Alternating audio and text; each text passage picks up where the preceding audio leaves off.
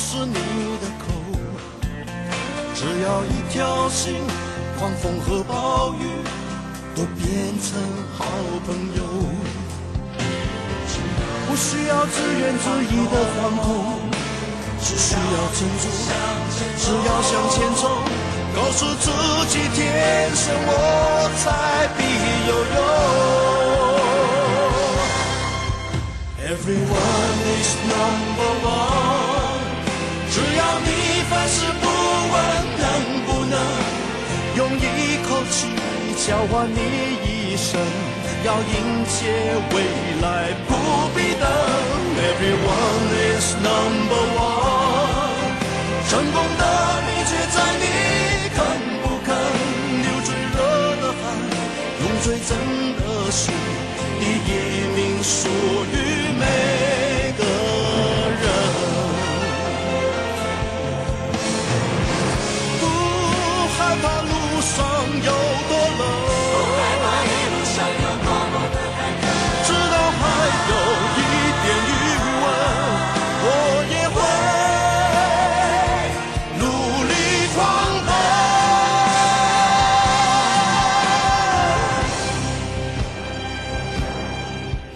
Everyone is number one。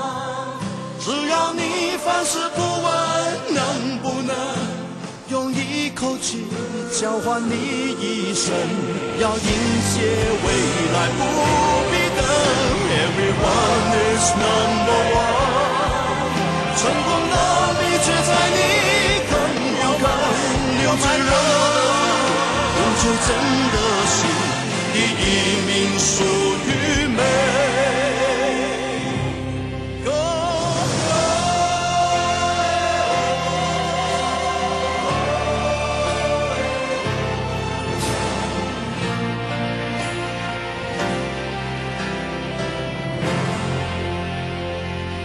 系啦，一首 Everyone is Number One 咧就開始咗我哋嘅節目啦。咁啊，相信咧就诶點解要播呢首歌咧？我相信咧就心機旁邊嘅 friend 咧全部都知噶啦，嗯因為咧就因為呢幾日啊，連續呢幾日啦吓，诶、之前嘅廣州啦、深圳啦、惠州啦，同埋今日嘅汕頭啊，咁啊係都喺度進行緊咧呢個北京嘅奧運會嘅火炬傳遞啊，咁啊吓，咁啊相信咧就诶成、個廣東省嘅所有所有人民嘅熱情咧，都俾呢呢一團紅紅嘅聖火咧所點燃啊，咁啊嗯系啦，咁啊呢個熱情咧就可能相信喺四個城市傳誒傳遞啦，嚇，成個廣東省都係，哇！所有篇幅嘅媒體啊，全部都係人山人海喎。系啊，嗯咁即係其他其他地方咧，因為冇身臨其境咧，就唔知啊咁吓。咁咧就因為咧诶、呃小弟嘅诶、呃公司咧。咁啊，附近咧就係、呃火炬會經過嘅，即係好近嘅啫，咁啊啊哈，大概幾十米咁樣嚇，行過去咁嚇，咁咧係係係火炬會經過嘅，咁所以咧就誒、呃我我我我我我我啲同事咧全部落晒睇啦，咁我 喺我喺樓上咧居高臨下咁樣啊指睇啦揮。 喎，指揮手秩序點睇？系啦，咁啊，咁样诶，当诶当然啦，咁啊都都會诶。嗯都會咧，其實嗰日嗰日翻工嘅時候咧，我第一個我我第一樣嘢啦，就係誒翻工咁啊，翻到翻到我公司附近啦嗬啊哈哇！我見到咧就誒誒、呃呃當然係街街上面全部都係國旗啦，咁啊，係全部都插晒國旗啦，咁啊國旗啊，就手揸啲奧運旗幟啊，等等嗯係咯係咯，，好多人都已經誒、呃手揸住啲奧運旗幟啦。咁跟住我去泊車嘅時候咧，即係我哋嗰個停車場啲管理人員嗯咧，就誒。呃佢哋佢哋有工作服嘅，原本係係嗯藍色嘅啊！嗰日換晒換晒白 T 恤，誒、有奧運嘅標誌，有北京奧運標誌，有誒、呃中國加油嘅字樣咁樣。啊哇哇！喺我話我咁整齊劃一嘅啊，係啊係啊係啊！哇！喺我已經誒好、震撼啦咁啊今日我樣。攞翻件出 嚟有冇有冇 SL？整件 嚟啊，系咁啊，咁咧就诶诶，咁、啊、已經已經跟住咧搭 lift 嘅時候咧，已經已經係诶、呃更加更加呢種節日嘅氣氛咧，更加可以可以可以即係體現得到喎。因為咧其實咧就即係诶、呃我相信好多喺寫字樓翻工嘅 friend 都知道啊啦。通常即係诶寫字樓嘅 lift 上邊咧，個個都啤牌口面噶嘛，即係即係冇表情噶嘛。啊 系啦，咁啊，啊，但系嗰日咧就唔係喎，嗰日咧好開心啊，連連嗰啲即係稍為上一啲年紀嗰啲啦吓，即係诶四廿零歲啊，啊咁啊，嗰啲阿姨咧好開心啊，攞個旗仔揈下揈下咁啊，一齊搭 lift，跟住咧誒誒聽聽到 lift 裏邊咧有人講，哎呀今日真係好開心啊，今日咧就好似過節咁啊咁 樣，嗯係咯係咯係咯，咁啊個個都啊都好善意咁樣笑佢啦，咁啊係啊係啦係咯係咯，最衰唔放假啦 咁啊，哎跟跟跟住咧都有人有意見嘅，都話哎呀放假就唔好啦，放假冇得睇添啊，咁我哋呢度咁近，梗係唔放假啦咁 係啊，嘛咁可以又翻工啊睇得到嗬。嗯嗯嗯其實誒，即係誒好多好多朋友都話咧，即係話喺廣州街頭咧，即係嗯好少見到哇！即係過年過節都冇咁墟冚啊！係啊係啊哇！真係誇張到不得了，好開心啊，好開心啊！而而且誒、呃而且有一樣嘢咧，我觀察咗一下咧，就話所有因為誒、呃即係因為我其實都平時都幾中意觀察人噶嘛，係 嘛？啊，特別異性啊，咁咧就都幾觀察入微 嘅嚇。係啦，唔單止眉啊嘅，眉頭眼額都睇嘅，係嘛？係咁啊，係講笑。咁咧就誒誒呢個呢、個呢、個咧，但係咧，我覺得咧嗰日啊，即係呢個五月七號嗰日啊，係所有人咧嘅面上邊咧都係蕩漾咗一種一種一種好溫暖嘅笑容啊！係咯我我我唔知點樣用咩言語嚟形容，但係每個人都好開心，發自內心嗰種開心嘅。係啦，呢種氣氛咧感染到每一個市民咁樣，係啊係啊係啊嗯而且表現得出嚟，雙方之間一齊為咗一件事咧而去誒開心嘅話咧，嚇啊真係的確就係好感人咁樣。嗯係啊，同埋咧，誒、跟住就中午我啊出去食晏啦，咁啊，我出去食晏咁啊，誒、嗯誒原本咧，其實我即係誒、我我哋嗰附近雖然食嘢嘅地方好多，但係中午啊咧都係好多人好逼嘅咁啊，咁我去開嗰間咧，咁啊都好逼喎，咁啊，咁以前咧，如果係即係誒誒，如果你係即係話即係中午食飯咁，即係搭下台都冇所謂啦，咁啊，係咯係咯咁但係咧，如果係太多人逼埋一張台度咧，即係原本坐喺度人咧會有意見噶嘛，嗯即係哎嗰邊都有啦，你逼埋去做即乜係唔鬼？啊希望人哋搭台啦誒、即即唔希望答得咁緊要 啦。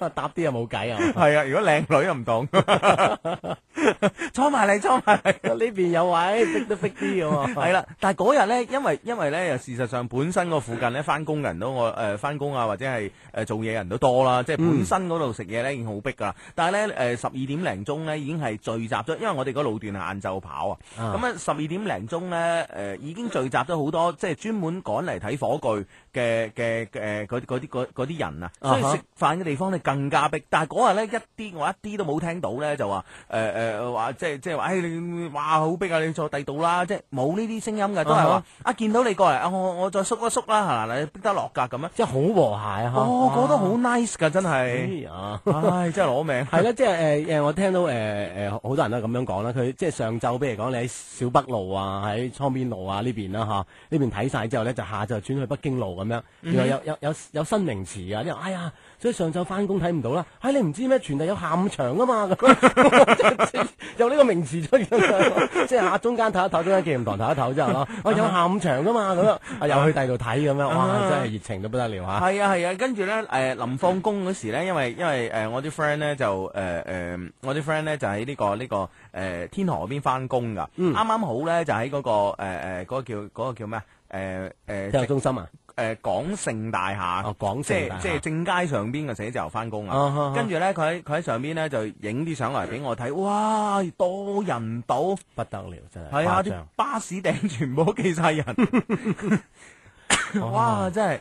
即係好耐好耐冇見到大家全城一齊咁開心嘅一件事咯，哦，係啦，嗯哼啊咁啊呢度好多 friend 喺我哋節目嘅短信平台上都都有講啦。嗯佢話哎咦低低人，我嗰日都去咗沿江路睇啊，全部人大嗌咧就中國加油，好齊心咁樣吓，嗯誒仲同第一百四十一號棒嘅火炬手咧影埋相添咁樣吓。可惜男朋友佳佳唔喺身邊，阿蘇咁啊嗯樣，係啦，咁啊，佳佳去咗邊度係嘛咧啊，？咁佢都可以第二度支持嘅，我相信係同嘛第個女仔睇咧。咁嘅你個人真係都講笑嘅咋。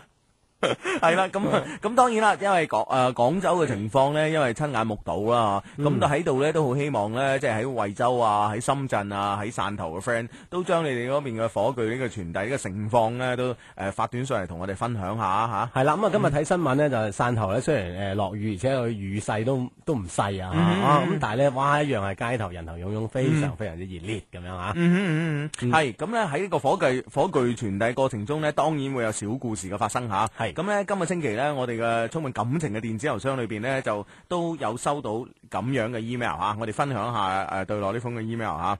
兩位主持人，你哋好啊！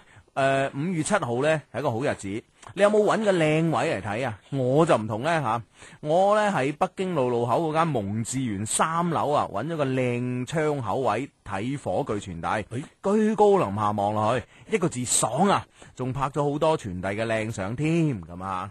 系，哇！即係講述佢喺邊個位吓，哇！啲即係睇火炬傳遞全攻略嗯啦，係啦呢個位啱睇咁樣啊，系啦系啦系啦，不過小弟呢，當日居然做錯咗啲事咁樣。咩事啊？哇！莫非係破壞傳遞咁啊？ 唔可能啩？唉，咁啊，唉，真係白做咗你哋幾年嘅聽眾啦！呢件事係咁噶，我呢喺嗰間蒙志園 咧，你係咪蒙志園嚟賣廣告啊你？佢 因為佢係員 工，所以企得靚位。係啦，我喺嗰間蒙志園吃完粉呢，就等火炬嘅到嚟啦吓，等下等下，身邊呢嚟咗兩個十七中嘅靚女，企喺我诶個、位度。诶個旁邊啊，企喺我位置嘅旁邊，一齊喺度等啊！哇，喺你話有靚女陪睇火炬、喎，簡直係人生一大樂事啦！咁樣 當然啦，當然咁啦，啊係咁啊喜上加喜啊！系啦，起起咯， 啊真係威喎，聽講 你，喂，我我真系好耐好耐未試過玩通宵啊，真係，啊，真你係又威啦！ 琴晚啦，即係講緊啦，玩到今日朝早七點嗯啊，真係真係真係好 high。我覺得咧啲诶，我覺得咧去 disco 咧，去夜場咧，係就唔應該好似你咁樣，點樣咧即？係唔可以一個禮拜去五次啊 嘅。我幾成一啊個五分五次， 當嘅人講嘢啫。 OK OK OK，你好自覺咁上下夜，我就走啊啊，睇係下你睇下你啊。 即係诶去夜場咧就唔好唔可以好似有啲人咁嘅一個禮拜去五次嘅。嗯咁好似我咧就間唔中去一次啦，啊哇，玩到真係好開心啊，真係。係嘛？係啊，哇！我真係好耐未試過通係啦，頂。啊天都光埋 啊！系啊系啊，玩到七點啊，翻屋企瞓落床都成七點半啊！哇，我真係黐線，我真係點 點解可以玩到玩玩 即係咁夜嘅玩到，仲要即係玩玩兩場啊，係咪先係啦？Baby Face 跟住啊，轉場轉個起起起起咁啊！真係上加起啦。喂，诶诶诶，讲開起起咧，诶， 講開起起咧，我我覺得呢個天咧有天意輪迴啊！咩意思咧？嗱，我哋聽日咧就係我哋嘅節目嘅五週年啦。係啦係啦係啊啦，五周年啦，咁係樣吓，咁诶，呃 琴晚咧去喜喜咧就不斷撞到咧喺我哋節目中曾經出現過嘅人嚇嚇吓，係嗱嘛 Tina 啦，啊係係喎，啊趙天啦吓，係啦係啦咁樣佢佢之前喺我哋嘅呢個诶情人節嘅特別節目裏面出現過噶嘛，上個節目做嘉賓啦嚇，嗰日嗯誒一眾靚女之一咁啊樣。係啊啦係啦係啦係啦，咁诶我臨走嗰時咧，我臨走嗰時已經天光啦咁吓，咁啊出到門口咧，你知唔知撞到邊個啊？仲有邊個 啊？我撞到 Roger，哇！佢都咁 high 啊！佢都咁 high 啊，真係。啊哦，誒亦誒上我哋節目做嘉賓啦，唔係上我哋節節目做嘉賓，啊電話啊其嚇其其實 Roger 呢個人咧，誒佢係電話啦，喺電喺我哋嘅節目嘅電電話連線度出現過啦。其實 Roger 呢個人咧係直接導致咧，我哋誒、呃、會有興趣咧做一做翻彈電台節目嘅一個導火索嚟。係啊係啊，啊係焫着咗我哋火人。係啊係啊係啊，因為咧事完咧佢之前咧就誒喺喺誒廣州台嗰邊，我唔記得邊個台啦，應該係一零六一啦，一零六一係好嘛似？係好似係。嗯哼，一零六一啦，咁啊，咁啊做一檔誒誒 做做一檔節目嘅節目名，當然都係叫做關不掉啲收音機啦，咁嚇啊咁樣，咁咧就誒、呃逢星期三咧。誒、就話誒叫誒叫兩條友上去傾下偈啦，咁啊哈啊啊哈咁咧就誒呢、個呢、個呢、個呢、個咁啊就叫咗我同你去啦，係我同你去啦，咁誒、我哋一上去呃 Roger 嘅節目做嘉賓嚇，係咁誒雖然有啲喧賓奪主啊。 有有有冇呢個感覺咩？我都有多少。 系啦，啊咁但系问题咧系诶，虽然 我相信羅傑覺得冇。系啊，咁诶诶诶诶，虽然有啲喧賓奪主，但系又唔係做得好，唔係做得好多期哦咯。嗯，記憶所及即係我諗係五六期，有有冇咧？三四期可能係，咁上下啦，我諗好好似都有五六期啊，好似得五六期係咩？啦係啦係啦，嗯哼嗯哼應該唔止做一個月啦，佢一一個星期一次啊嘛，星期三啊哈啊哈啊哈大概啦，大概係大概係做咗幾次啦咁啦。嗯咁而唔點起，我哋覺得即係話誒誒誒誒誒，誒我哋都可以做電台喎咁啊嗯啊哈咁所以咧先先至會開咗一些事一些情咧呢係檔冇錯呢檔嘅節目咁，所以所以我覺得啊，真係萬事輪迴，我幾耐未見過佢，我真係我真係我相信我成最基本我我諗我有年幾兩年未見過佢啊。啊嚇哈，其實咁樣我可能會近啲見過佢，因為咧佢大部時間嗯大部分時間聽佢講佢咧都都 係係，所以撞到因為你又喺戲戲。佢主要大部分時間喺北京同埋上 海，上海哇啊哈啊哈咁啊去飲啊啊，哇真係食好多開心，係啦係啦我同事結婚，哎講聲，我同事結婚咁啊嚇，阿青同阿丹丹咁啊，嗯新婚快樂，開心美滿咁啊嚇。係啦係啦係啦，咁啊你啊阿子俾兩嚿水食到咁飽， 咁俾咗錢就食多啲啊 嘛，人之常情啊，係咪先？係噶係噶係，我哋講翻羅傑啦，我啊即係啊咁樣即係即係哇！我我我突然間咧嗰一剎那咧，因為啱好呢個呢個呢個天光啊，嗰一剎那我感覺上啊，即係誒跟住佢係好熱情啦，咁啊我哋誒擁抱啦，咁樣啊，嚇，又跟寒暄下啦，係啦，不斷咁指住我隔離嘅嘅誒誒女性朋友話誒，同人哋講話幾好㗎，Hugo 好好㗎。有冇飲 多咗？多少有啲啦。係啊，不斷同我身邊個女仔講，Hugo 好好噶，真係啊哦噶，佢好好噶，咁係啊啊即係信心 象 徵啊！係啦係啦係啦，哇！但係咧，我一諗咧就誒啊係喎咁，聽日咧就係我哋嘅十週年喎。其實喺我哋五五週年誒五五週年喎。咁喺喺我哋嘅五週年之前咧，其其其實五年之前咧，又係因為呢個人，我哋先會突然間有咗呢個做電台呢個衝動噶嘛。係咯，咁啊嗯誒五年之後嘅誒接近呢個五五週年嘅慶慶慶慶祝之前嘅一一日朝早啊啊，日出嘅時候又見到呢個人，我所以我。出嘅時候都啱 嘅，都啱。系啊，咩又見到呢個人咁，我覺得诶、誒會唔會真係天意輪迴咧？都係都係即係有啲係冥冥中係整定嘅咧，咁樣嗯嚇，嗯嗯係啦，咁係啊啦，咁咁啊啊撞到呢個人， 係啦，咁我哋嗰個星火個 email 啊，聖方 email 繼續嚟，十繼續七嚟，中靚女嘅嘛，係咁 啊。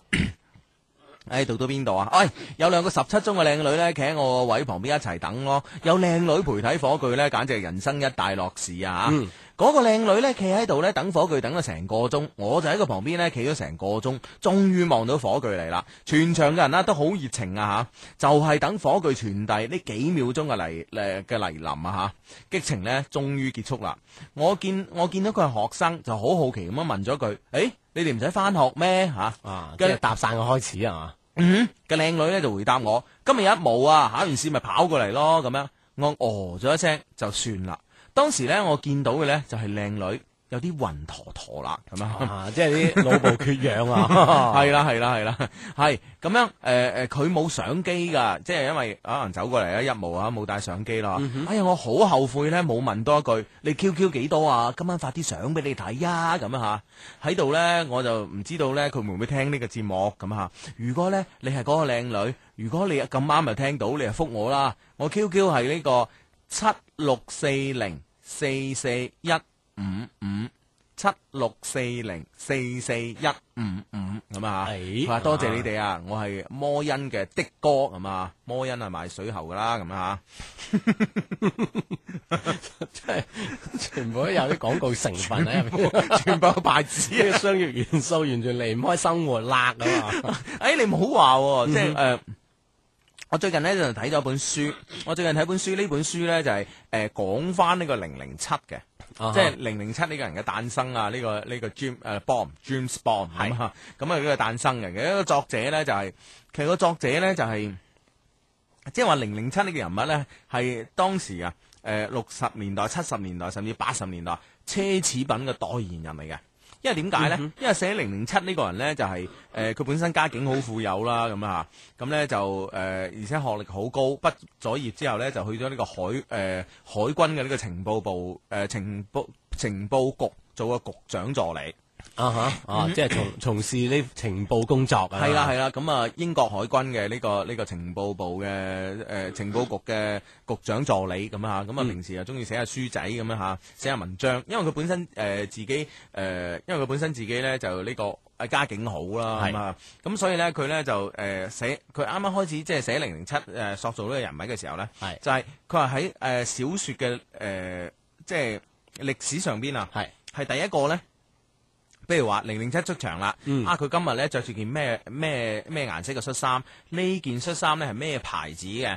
喺倫敦誒、呃大橋嘅唔知邊度第幾間，嗯喺嗰度買嘅。咁咧啊就嗰件恤衫咧大概咧值呢、個誒誒一百英鎊咁 啊， 即係話呢個主人公嘅出場咧，係啊係用呢啲嚟裝飾住咁出場，係啊包裝住出嚟嘅。係啊係啊係啊，哦其實咁。都係一種身份啊，定係啊定位咗呢個人物。係啊，佢係佢係第一個咧喺小说裏面咧就係大量咁樣诶写呢個奢侈品，而且寫得咧你唔覺得诶、呃你唔覺得喺度好太晒命嘅一個人。哦，即係唔嗯係太黑 sell，但係咧就係用呢咁多奢侈品嚟包裝出呢個人物 出嚟。系啊系啊系啊啊，咁樣仲好似都诶、呃有一句名言，我唔我诶、我唔記得我唔記得個原話係點樣噶啦，好似咧就話特工嘅生活咧都係奢侈嘅，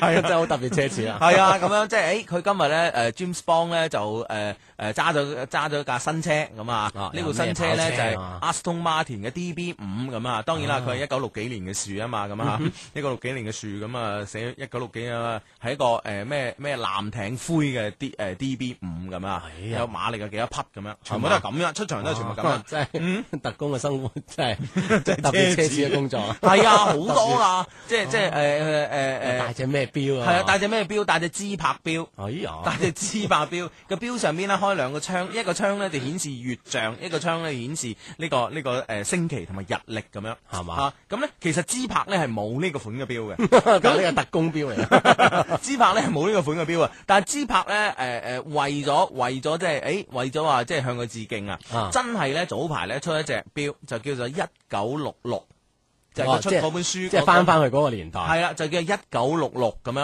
哦就真係如佢描述啦，就有月像啦，同埋星期日曆啦，喺邊個位啦咁樣。 哇！咁佢可以可以收翻呢個 版權。係啊，真係啊，所以所以我後佢後期咪戴歐米加咁 樣。 係啊，咁就六十年代啊哦嘛，係啊，咁啊 Omega，唔係有一輪咧戴 Rolex 噶，係啊係啊，唔同噶。。轉啊，興咩戴咩係啊，而家而家而家戴 Omega 咁啊啊，嗯係咯，咁啊唔知遲啲戴咩啦，反正啊，反正哇，所有奢侈品即係所以一八零零七咧，即係誒誒 Aston Martin 啊，或者係誒 Jaguar 咧借車俾佢撞啊，哇！湧入到咩咁啊？係啊，好開心㗎，係啊，因為都係我哋點解會講到呢樣 嘢？我哋關零零七咩事唔啊？係講我哋嘅生活俾商業元素包裝 晒。哦，係係係係咁樣係係係嚇咁 OK 啦，咁咧就呢個呢個呢個誒誒，如果係誒十七中嘅美女咁啊，你想睇翻嗰日個相咁啊，係啦咁咧就可以同呢個 friend 嚟聯絡啦。系啦，呢個的啊，摩恩嘅的 啊，賣水球嘅賣水喉嘅的哥咁啊， 係啦，咁啊聯絡啦咁啊吓，當然啦，咁啊喺火炬傳遞嘅過程中咧，故事咧就肯定只一個嘅。係啦，跟住有另一個故事啊。係梗係啦，咁啊，誒講緊另外一個故事之前咧，咁咧就讀一讀誒、我哋啲 friend 發過嚟嘅短信啦，咁啊啊呢、個 friend 咧就話誒誒誒，佢話咧誒惠州個 friend 啊，係啊，我我我都去現場睇啊，攞住旗，全部人咧都喺度嗌口號，好激動，好興奮，好自豪，超 high 咁啊！啊哈，咁啊呢個 friend 話今 日誒汕頭聖火傳遞嗰陣咧，有兩個係夫妻咁樣，哇唔好啊！佢咧傳遞火炬嗰時咧仲 kiss 咗，哇好 sweet 啊咁咁樣樣。啊，呢個咧就可能咧又係講緊同一件事，但係咧描述得咧就係誒詳盡啲啦。呢個嚟自汕頭嘅 friend 咧就相低啊，今日咧誒喺我哋火炬喺我哋汕頭傳遞，最後呢兩位火炬手咧喺十米跳水台上面傳遞火炬嘅時候咧 kiss 咗。太浪漫啦！佢話：囂囂啊，你都盼唔到啦，係咪咁啊？ 最後最後咧就創龍我愛你燕子咁啊！ 你哋都好浪漫。 咁樣 啊，係啊咁啊呢行唔到行唔到，係係 啦，咁啊誒呢誒呢個 friend 哦，同樣都講喺十米跳台上面啦嗯啊，有呢個浪漫嘅情景出現咁啊。呢個 friend 就講啊另外一方面啦，啊 Hanson 佢話火炬手旁邊護跑手哇好型啊咁樣啊，我啲同事紛紛都讚喎，哇好靚仔啊等等啊，嗯係嘛係嘛的確係好型好靚仔 啊。係啦，咁啊呢個咧喺另外另外一個角度咧就問你啦，咁啊吓就係阿阿芝啊咁啊，你有冇同你嘅靚女師妹李艾食飯咧？咁啊 我我我知佢係會誒， 即係呢個傳火炬傳遞手第三棒係啦啊，就冇冇同佢食飯，喺電視度見到佢啊，啊，你師真係好啊妹嚟㗎喎，係啊，廣工啊嘛，係啊係啊，真啊係有名模咁樣，幾幾勁啊！你話 係咯係咯係咯，廣工真係出咗一個人才啊！咁嗯係嘛。係啦係啦，真係真係好辣咁啊，我都沾光咁啊，系啦系啦系啦吓咁樣诶，誒佢話咧呢呢個朋友咧就話哦係啊，呢、個朋友就提一提我哋啊。佢話咧就誒、今誒、今誒佢話今個禮拜咧火炬咧唔單止喺我哋廣東呢四個城市傳遞，仲有咧喺珠峰傳遞啊。哦，係咯，就應該喺誒五月八號嘅早上啊，嗯九點十七分咁啊，成功登頂咁成火啊，係啦係啦係啦哇啊犀利嗯咁樣啊呢、個朋友提我哋，誒、梅州嘅呢個朋友又係又係講呢樣嘢喎。佢話咧我終於知道咗咧咩叫做人山人海，咩叫做排山倒海之勢。啊佢話咧我雖然喺屋企睇電視啊，熱淚盈眶啊，但係睇到特別咧火炬喺珠峰點燃嘅時候，哇勁啊咁啊嚇！嗯，真係好掂咁樣嚇，係咯係咯即係好激動人心嘅時刻咁嚇，歷史性嘅時刻咁樣啊嚇，嗯哼，真係啊，真係可以，我覺得可以親身感受嘅呢個時刻呢，其實真係好難得咯，人生咪好難得咯。係嗯但係我堅信啊，我堅信喺我誒、呃好好好多朋友話啊，即係誒呢一世可能得一次啊咁嚇，但係我堅信呢，以我哋國家咁樣不斷咁發展，不斷咁樣強大呢。係。喺我有生之年呢，肯定唔止睇一次奧運，嗯喺我哋國家舉 行，又有又會嚟嚟我唔翻嚟係嘛？肯定會有啊！你諗下，嗱、四年一次好快到啊啦，一九八四年，诶诶喺喺呢個 洛洛杉磯洛杉矶舉行，係一九九六年喺亞特蘭大。係係咪？即係話，即係話喺十幾年之間喺美國都可以辦兩次啦。咁樣隨住我哋國家嘅國力嚇，系國力嘅增不強，斷大啊係？咪繁榮昌盛？咁我相信呢，就一定呢會有機會呢，即係過多過多幾年呢，一定 過多十零廿年，一定會嚟翻我哋國家再舉行一次嘅。希望呢，下一次舉行呢個奧運嘅地點係啦。咁啊呢個時候呢，手上呢又揸住一封嘅 email 啦，又係同呢個奧運聖火傳遞有關嘅，我真係係救命啊係啊咁啊。哇呢封嘢都好似好長添啊係嘛？嗯，系啦，咁啊，呢封 email 係咁嘅啊，親愛嘅 Hugo 哥哥 and 志哥哥咁啊，佢話阿志啊，係咪好少人咁樣稱呼你㗎咁啊？大把人咁叫啊！係嘛？嗯係啊佢話首先聲明一下啦，呢封呢係一封必讀嘅郵件。哇， 唉點解咧？ 系系咁样，诶、诶，佢話咧，诶、跟住咧，括號 Hugo 哥哥，我唔係話囂張啊，我真係好想你哋能夠讀出咯，唔該幫小弟一個忙啦，咁啊，哦，即係態度軟化啲， 係啊。容易接受啲啊！ 系啦系啦系啦，咁啊，佢話咧，诶、佢話咧呢、個呢、個个。誒佢話咧就呢個先讚下我哋咁啊，但係咧就揾雲都揾唔到咩合適嘅詞句嚟讚我哋，佢都唔生啊！ 係啦，佢話咧，不過以我二十幾年嘅人生經驗嚟講咧，咁我覺得做朋友一定要用心咁啊嚇。我覺得咧，我唔知點讚你哋，我覺得你哋對我哋啲低迷咧都係好用心咁啊嚇。嗯，好咁啊，佢話咧啱啱含蓄咁樣站咗啊兩位咁啊，佢話講翻正題啦。雖然咧聽你做節目咁耐啊，但從來咧都冇寫過 email 俾兩老嘅，因為咧喺我生活中咧嗰啲小呢啲係小問題，根本唔需要勞駕到兩位咁啊。不過有啲事情咧攞出嚟分享一下咧係應該嘅咁啊。 不過呢啲嘢咧，下次我哋去到 Baby Face 再分享啦，咁樣。轉轉地咯，我就算啊，而家起起噶啦， 系啦，咁啊，啊，佢話咧，本人咧，诶、诶、哦，咁啊，佢話年齡唔好讀，吓、o k OK，唔讀你啊，男仔嘅年齡都係秘密吓、當然佢話一直單身，係個高手咁啊。今年二零零八年奧運會啊，咁啊係奧運年咁啊。嗯好啦，琴日呢，五月七號，廣州迎嚟咗奧運聖火，我亦迎嚟咗我嘅緣分。零八年，全中國人民心動嘅一年。五月七號係全廣州人最心動的一天，亦係我嘅心，亦係我心動的嗰一天咁吓。緊緊扣住啲大日子啊，係啊，即係 都緊要 啊！即係嗰啲 bit 啱嘅。跟上一個大時代嘅 bit 咁啊！系啦系啦系啦系啦咁啊！佢話咧五月七號啊，琴日咧五月七號，廣州迎嚟咗奧運聖火咁啊吓，咁咧我诶、我好早咧就嚟咗天河睇聖火，呢啲唔使講啦，一個字可以形容啊逼啊吓！睇完聖火之後咧，我嚟到咗天河體育中心對面天河城隔離嘅空地上面，正當我喺度拍攝緊天河嘅夜景嘅時候，佢出現了。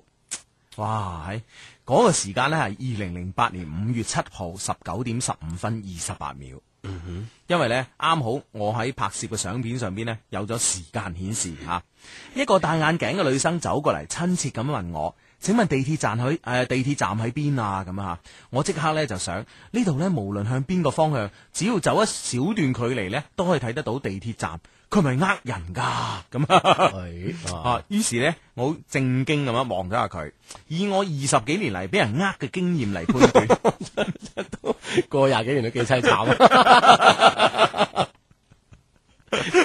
一直俾人 呃。即係俾人呃真係慘。終於有經驗教訓啦。系啦系啦，真系惨啊！唉，咁啊，佢诶、呃以佢嘅經驗嚟判斷咧，佢絕對唔係嗰種人啊。於是咧，我就同佢講：啊，我咁啱都要搭地鐵，我帶你過去啊吓。跟住咧，我就帶住佢咧向天河城嘅東門行過去咁啊。入咗天河城以後咧，再落負一樓，然之後去地鐵站。喺路上咧，我哋一直咧都有傾偈。我睇咗佢一眼，聽咗佢講幾句嘅说話，就覺得咧佢就係我所要揾嘅人啦。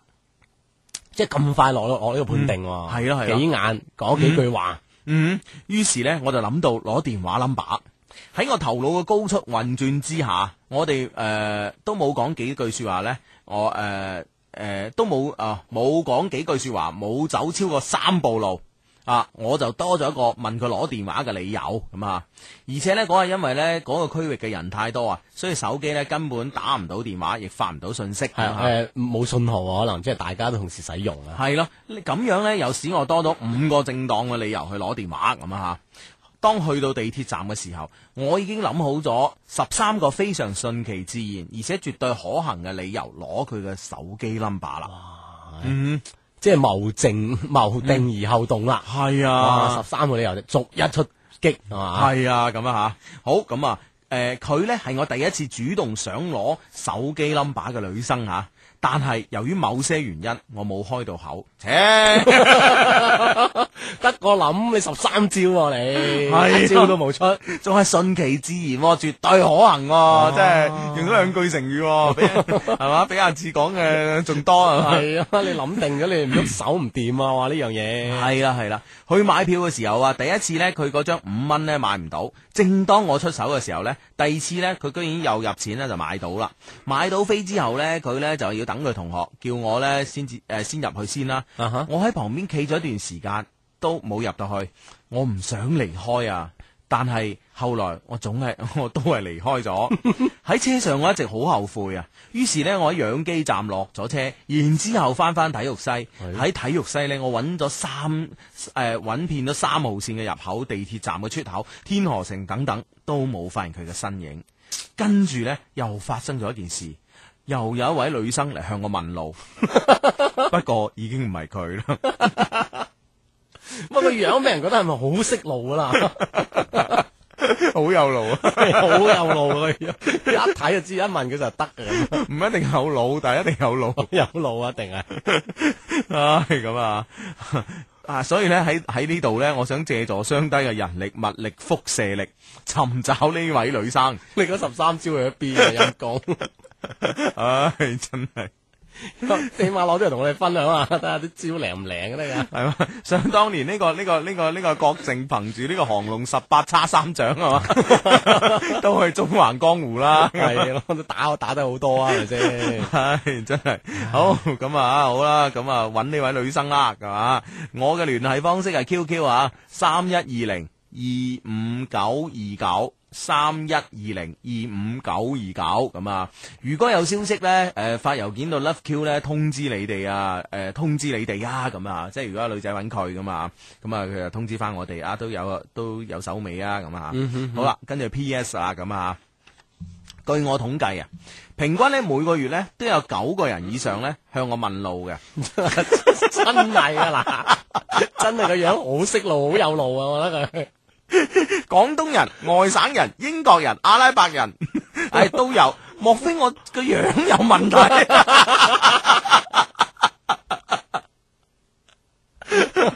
哇，真係得喎！真係即係起碼到種，即係有自己嘅特長喺度，有自己嘅獨特嘅吸引力喺度。係啊，佢話啊嗱，跟住咧講啦，講具體內容啦。佢話就五月份嚟講，一號有一個阿拉伯人問我北京路點去，嗯三號有個婦女問我中山大學點去，四號有個叔叔問我海珠廣場喺邊度，七號有兩個女生問我地鐵站點行，誒、點行，Hugo。 你話啊咁樣。五月份去到七號為止就都有三，唔知係咪啊？四個定五個人啊啦已經。七個啦已經， 七號有兩個啊嘛，四號有一個啊嘛，咁樣加埋加埋嗰日嗰個， 哦，係七號係計埋嗰個哦就係噶，嗰兩個啊，啊啊咁咁咧咧四。五個人問你啦，係啊係啊係啊，佢話咧誒誒誒，跟住咧 P.S. 嘅 P.S.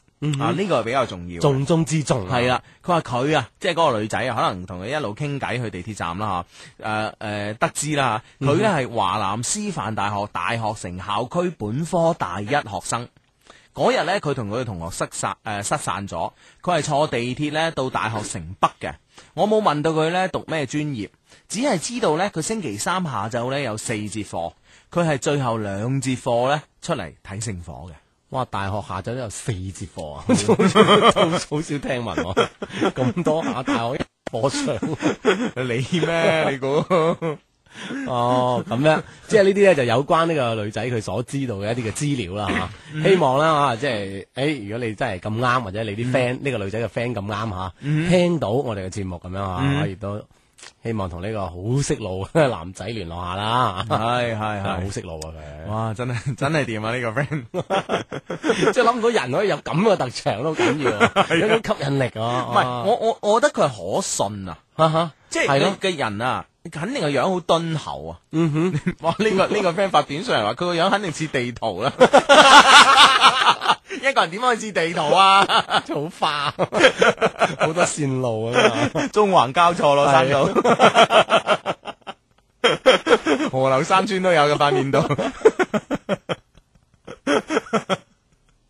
唉 真係緊要。唔係我覺得 我嗱我我冇咁衰，我我覺得咧佢佢一定咧就係呢個呢個誒誒誒，即係好敦厚啊，啊哈即係好可信啊，係即係你你譬如話，即係你擺下字喺街啊，啲冇出出點啊？即係點啊？唔會有人問路噶 都係嘛？愛埋人哋啊！ 你唔會即係你你就即係人哋人哋可能都有一個衝動啊，問下呢個人點行先，啊跟住行近望一望你個樣，誒、佢呃我嘅，係啊，係啊幾可信啊！我時不時都有人問下我 啊，你嗱聲型啊，你又中環交錯啊 你，山川湖泊咯。咩都有啊，講明有路啦咁啊！係啊，咁啊，咁啊，希望我哋呢個有路嘅 friend 咧，嗯即係可以可以真係啊喺人海茫茫中咧，可以揾翻呢個啊呢呢個女仔啦啊，誒嚟自華師嘅啊，應該應該係咯，啊哈啊華師大學城咁啊嘅女仔啦，咁啊，唉係啦，第一題我哋聽節目嘅 friend 啊，喺節目期間可以通過短信方式咧同我哋溝通嘅。咁啊，中國移動、中國聯通以及中國電信用戶咧都可以用以下方式編輯短信，先撳九九三，再加上想要同我哋溝通嘅內容。發送到一零六二零六八六一零六二零六八六，我哋就會收到你俾我哋嘅短信啦。嗯，係啦，咁啊吓，咁啊就誒呢個呢個女誒 呢個 friend 咧就誒有有事我想問你哋啊，點約女仔咧？我打電話嘅時候咧，腦袋一片空白，次次都約唔到女仔嘅，好煩啊咁樣。咁你越約唔到越空爆，會唔會？ 係咯， 即係呢個你怪越越圈啊拒絕越拒絕，唔係，所以你可唔可以寫低咧？你既然空白啦，啊吓，係咪先寫得嚟讀稿咁樣去啊，啊啊啊咁即係起碼有誒，即係起碼想講嘅嘢咧，唔會係遺漏啊。你可以係咪先講晒啊嘛，係啦你 明唔明白？你可以講晒啊嘛，咁我所以我我我我都俾個建議你啦，咁啊，嗯好啦，咁啊呢個 friend 咧就話誒，相低你今日有冇睇港藥啊？梗係有睇佢啦。寫錯咗喺度啊，都係三比零贏山東，梗係唔係啦，嗯大連啦，贏大連啦，咁啊，係從頭到尾一直喺個部喺個電視機上誒旁邊睇噶，真係。啊，真係主場真係不得了哇，嚇。好波啊！呢場波真係，係嘛係啊啦係啦係啦係啦，即係比贏長春誒嗰亞場太啊啊仲好波，仲好我覺得波係嘛仲好波，真係真係好正，真係好正咁樣吓。同埋咧點啊就誒吳屏峰啊，我發現咧誒呢個呢誒吳平峰係咪有波入啊嘛？有波入哦誒第三隻球啊嘛，咁樣吓，嗯第三隻球撩下撩下咁啊撩咗入去咁 樣，咁咧誒誒好，我發現我幾識講嘢喎，面對呢個鏡頭，因為因為誒場波完咗之後咧就有訪問佢嘅。哦，即係賽後採訪嗰啊，係啊啊，係啦，係啦，係啦。咁樣，所以誒，佢、都幾識講嘢，我覺得啊，真係睇唔出喎，咁啊樣都幾木訥噶嘛，即係即係問問路，我會基本上會揾佢 㗎嘛，揾佢呢種呢種類型 啊，係嘛我基本上揾佢噶嘛，啊一開口啊都掂 啊係啦，咁啊，係咯，啊幾幾幾啊幾好啊，幾好幾好嚇，啊，啊咁真係係啦係。啊，祝賀廣藥咁 啊，係啦係啦，三比零嘅結果咧，又係我哋雙方都比較滿意嘅結果。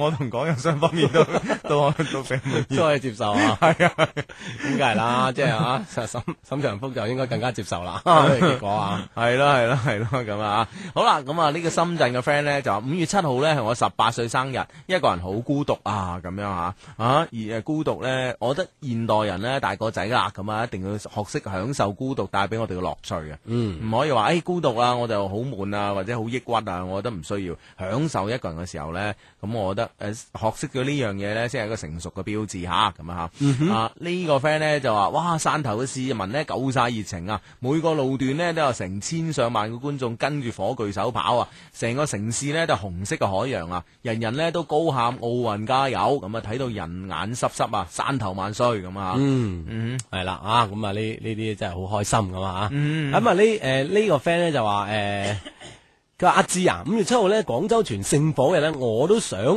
去睇啊，嗯但係咧為咗陪咗陪我嘅小師妹，我成日咧就同佢喺屋企啦，咁啊樣佢沖完涼咧換咗件睡衣，好性感啊，我嗯暗戀佢好耐㗎，點落手啊咁樣。咁你嗰時冇落手啊？嗰時都睇喺電視都好熱情啦，應該啊。冇直播啊哦，係啊，直播咗兩段，係啊啊，開頭一段，尾一段咁冇樣。啊直播咁樣，趁住呢個空檔咁樣沖一沖下涼仔咁樣，哦， 咁樣暗戀咗好耐點落手？唔係，我覺得咧就呃誒誒誒。呃即係你嘅小師妹咧，可以咧，即係話誒嗱，我我我我唔知而家嘅即係誒誒，即係而家嘅即係我哋嘅 friend 同啲小師妹嘅關係係點樣啦嚇係但我覺得咧，就一個女仔可以帶你翻屋企，同埋咧喺你面前咧着啲性感睡衣咧，誒、啊即係呢個樣嚟樣去咁啊。佢都唔當你係外人啊啦。系啦，系啦，系啦，我相信你啊你哋嘅關係咧，即係話隨時都可以有突破嘅。系啊哈啦，就你要迈出呢一步係啊，啊！你要邁出呢一步啊，真係咯，即係譬如話啲有啲诶初步有啲身體嘅接觸啦，咁嗯样，即係 body 咧係真係有 language 嘅，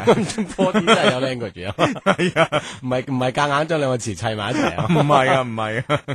係咯，咁樣係咯，真係咯，咁誒，譬如話拖下手啊，咁樣吓，大家挨近啲啊，咁我相我相信咧，一切咧盡在不言中啊，吓嗯，係啦，啊，你邁出呢一步咧就會成功噶啦，咁啊。嗯，啊哈，咁啊，哦呢、個 friend 啊，誒汕頭嗰對全火炬嘅夫妻咧，誒、個女嗰個咧係我哋廣工嘅體育老師咁樣，嗯啊上年仲教我打太極添，我哋好光榮啊咁樣，哦我廣工嘅體育老師翻翻汕頭跑咁樣嚇，啊校友啊你，哇真係廣工真係光榮啊，係咯係咯，哇真係有有人才你嗌輩出，你諗下系。咯系咯，女嘅一般都得噶吓，系啊， 講到男啊差啲 啊，男嘅多，你知唔知啊？好難脫懷而出啊！系啦，因為女仔就可以脱懷而出係啦，咁樣。啊係啊係啊， 都犀利嘅。系系系咁啊，好啦，咁啊，诶、诶，呢、個 friend 咧就話诶、今晚咧有個室內設計晚會啊，诶、室內設計搞晚會咁啊，靚女唔少，唉，卻識唔到一個，係咪太多選擇啦咧？唉， 即係花多眼亂咧，會唔會咁啊？係嘛嗯。嗯嗯哦，咁係咪？係咁你其實你嘅重點要睇啱一個，係係嘛係眼花晒，你點辦咧？係即係藥水三千咧，只取一瓢飲啊嘛，係咪先？我你攬晒上身唔得㗎。系啊系啊，你落去游水你諗住 咁，點知你你係上咗岸之後咧，其實一無所得咯，係咪先？哦反而你攞一瓢，只取一瓢咧，你反而可以可以真係享受到嗰一瓢咯。係啊，即係主要你嘅集集中咗嚇。係係係啊咁樣， 係啦咁啊誒誒呢個 friend 咧就話誒、如果個師妹啊當佢係姊妹咁點啊，即係講翻啱啱嗰個啊，哦啊咁應該唔會啩咁樣，除非我哋嗰個 friend 有啲 cam cam 地嘅傾向啦，咁樣啊嚇係。啦，唔會嘅嚇，你要將呢個關係突破咁樣嚇。嗯哼，好。呢個 friend 話 Hugo 阿志啊，有個男仔話中意我，咁咧佢又話唔敢追我，但係又好親密喎，佢想點咧？嗯，咁其實都同你講咗佢中意你啦，系咯，咪係啊先咯啊係咁嘛咪唔敢追你，咁啊，可能係佢自身條件，佢覺得诶趁你唔起啦，咁吓，咁呃诶诶，咁會唔會其實都係一種追嘅行為咧？比如我對住你啊，你真係好啦，但我又唔敢追你，咁佢已經講咗啦，係咪先？嗯其實呢種係一種行為嚟嘅啫，係嘛？ 诶，誒呃嗱，我覺得係咁嘅，我覺得咧就係話诶， 你覺得呢個橋咧，但係我唔覺得係，啊哇，啊今日做乜鬼？玩玩得嘢啊！係啊係， 呢個呢個通宵係第日會喉嚨沙啞咁樣，啊係啊係啊係啦係啦係啦， 咁 點啊？冇冇冇開心啫！你唔覺得係橋係咩咧？我我覺得可能佢真係自卑咯，啊即係自卑感啊。追女仔嘅自卑感咧，喺男性入邊咧係極具泛濫啊。啊吓，嗯。啊點解咧？大家覺得女仔好難追啊，唔係覺得女仔好難追，而係咧就係誒而家咧隨住呢個呢、個誒。呃隨住呢個市場經濟嘅 進一步深入發展咧，咁誒好多人咧其實都係以金錢啊、以物質嚟衡量一個人成功與否啊。係咯，但係係咯對住自己心儀嘅女仔嘅時候呢，其實誒、呃即係話坦白講，即係話誒，如果係誒翻到原始社會或者諸如此類呢，咁嚇，咁我可能見到一個心儀嘅女仔，我就追佢啦嚇，但係可能我唔夠強悍喎，咁嗯啊啊，哈可我能練下肌肉啦，係啦，有強悍嘅強悍嘅女人緣咁 啊，咁啊，又或者係誒原始人咁啊，佢可以霸住呢個女仔，咁我喺呢個女仔面前，我係唔敢追佢嘅，係係嘛？啊咁但係而家翻到嚟，翻到嚟而家我哋現今嘅社會又係咁樣，即係有時咧現金唔夠咧，咁現金流 未轉唔開啊，係啦，咁嘅時候咧都會產生同樣嘅呢種感覺。咁其實誒係好定唔好咧，我真係唔知。咁但係咧，我我係咁樣覺得嘅，我係咁樣認為嘅。我我係我係覺得我話知你，我中意你，我中意一個人係尊重一個人嘅表現啊嘛，係咪先？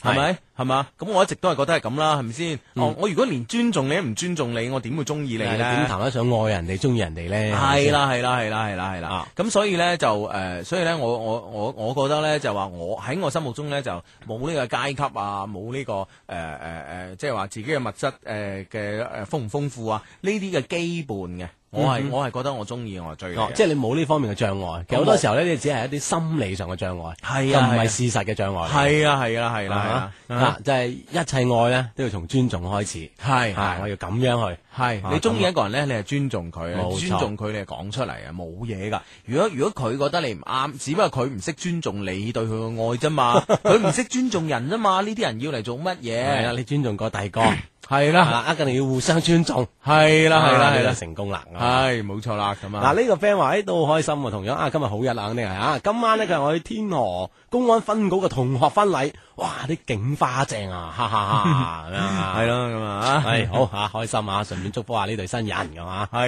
系啦系啦，咁呢個 friend 咧就話咧，Hugo 啊，七號嗰日咧，我喺人海茫茫嘅天河體育中心等緊聖火嘅時候咧，逼緊我後邊嗰個男仔咧，突然間向另外一邊大叫 Hugo 啊！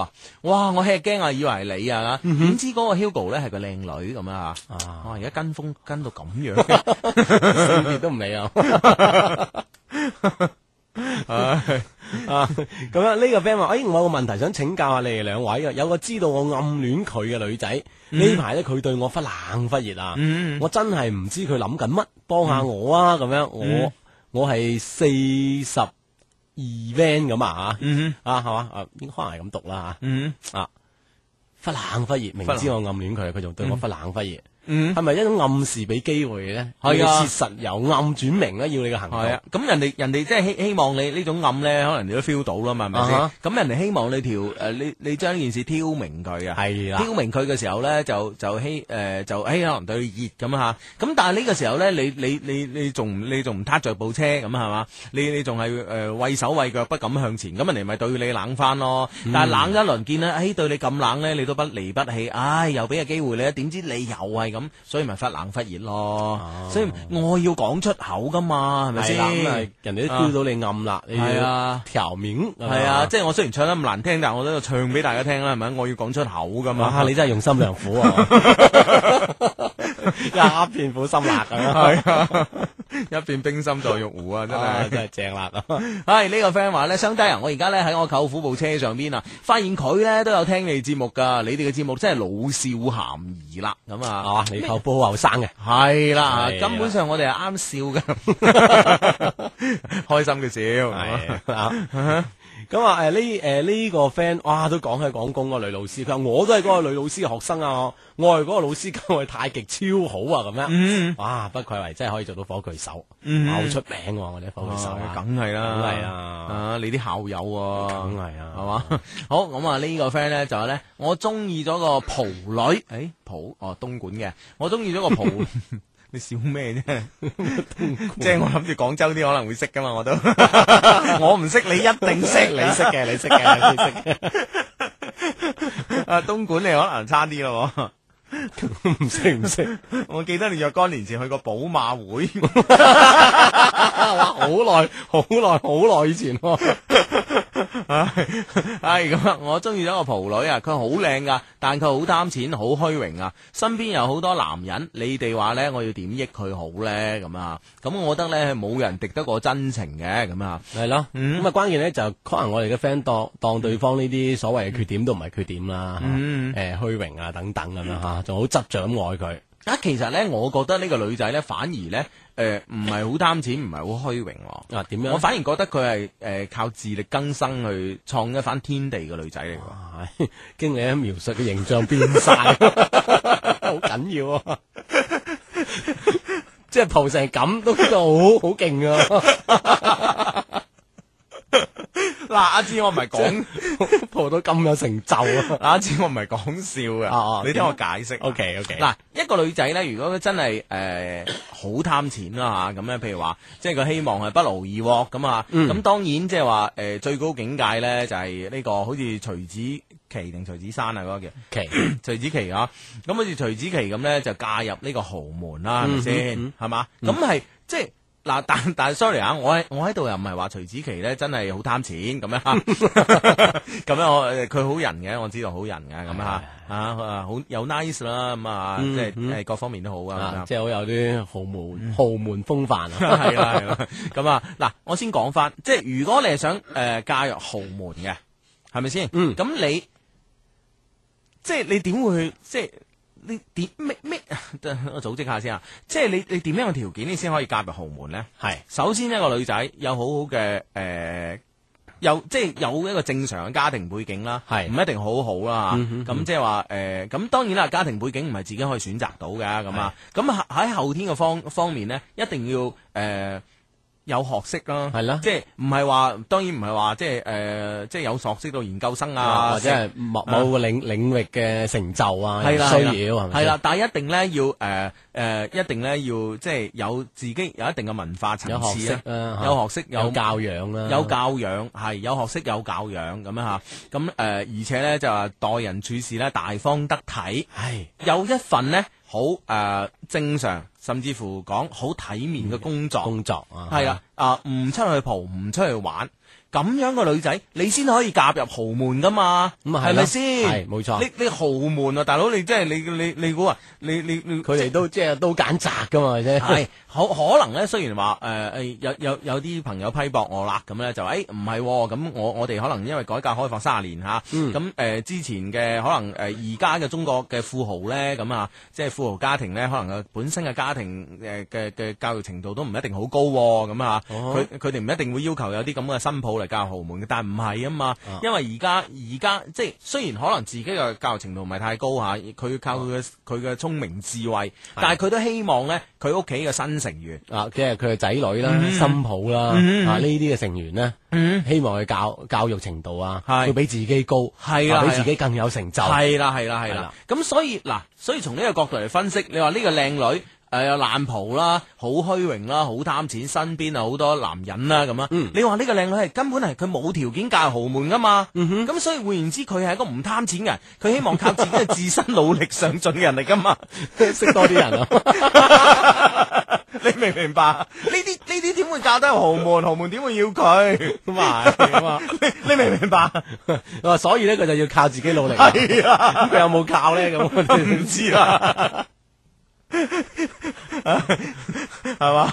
咁所以所以嗱就係咁咯，就係咁咯，咁啊咁樣係咯，咁啊誒都可以同身即係以上嘅説話咧，都可以同身邊嘅誒唔係唔係誒收音機旁邊嘅女仔嘅誒誒 friend 誒即係溝通下嗯啦，真係咯，即係話如果你係真係你立志加入豪門，你一定喺各方面要提高自己啦，係啦，喺藝術上啊，或者係誒都有一定嘅鑑賞能力啊，咁啊嗯係啦，係啦即係多多方面啦，嚟塑造自己啊，嗯係嘛你先係嗯誒係啦，即係無無論無論話係咪真係為入家入豪門，為自己咧都有啲提升嚟嘅。系啦系啦，嗯即係好似爛蒲啊，即係俾人一眼就睇出嚟好貪名牌啊、貪錢啊咁樣吓，身邊好多男人追啊，咁嗰啲女仔即係啲男人追嚟做咩啊？都係瞓下覺仔嘅啫，係咪先？ 休息下嘅啫， 咁啊休息下咯，唞一唞啊！ 係咯，咁呢啲唔會噶嘛，佢唔會佢唔會嫁無門噶嘛，係啦，咁我記得請請我哋好似頭先話齋啊，身邊旁邊好多嘅女仔 friend 啦嗯嚇，你哎可以有咁樣方面嘅要求自己咁啊。系啦，系系啦，咁啊，好啦，咁啊，诶、我咁快就啊十點，咁快一個鐘嘅，係啊，好，咁啊，下個鐘再見。係啦，歡迎你繼續收聽嘅節目。呢、個節目呢，叫做一些事一些情啊，逢星期六及星期日晚呢，十诶呢、個九點打後 呢，呃我諗十十點零鐘都有我哋。十點零鐘都有 唔係我而家望住個鐘，因為佢係十點啊，寫住二十二點零三分二十四秒咁。咁呢，就喺九點打後呢，都係我哋嘅出現嘅。坐喺直播室裏边呢，就係 Hugo 同埋阿志嘅。嗯，係啦，咁啊呢個節目期間呢，都可以通過短信方式同我哋溝通嘅，有呢個溝通方式。中國移動用戶、中國聯通用戶以及中國電信用戶呢，都可以用以下方式嚟編輯短信嘅。先撳九九三，再加上溝通內容，發送到一零六二零六八六一零六二零六八六，我哋就會收到你俾我哋嘅短信啦。咁樣嗯，系啦，咁啊，當然啦，诶、想好似我哋之前嗰個鐘頭咁啦，啲 friend 咧通過呢個 email 嘅方式咧，同你哋產生呢個溝通嘅關係咧，都好簡單嘅。我哋一個充滿感情嘅電子郵箱就係 loveq at loveq dot cn，loveq 係 L O V E Q 吓，loveq at loveq dot cn 咁啊。咁我哋咧就诶、呃每個星期咧都會喺我哋嘅電子郵箱裏边咧抽取一啲嘅 email 咧，同大家分享咁啊。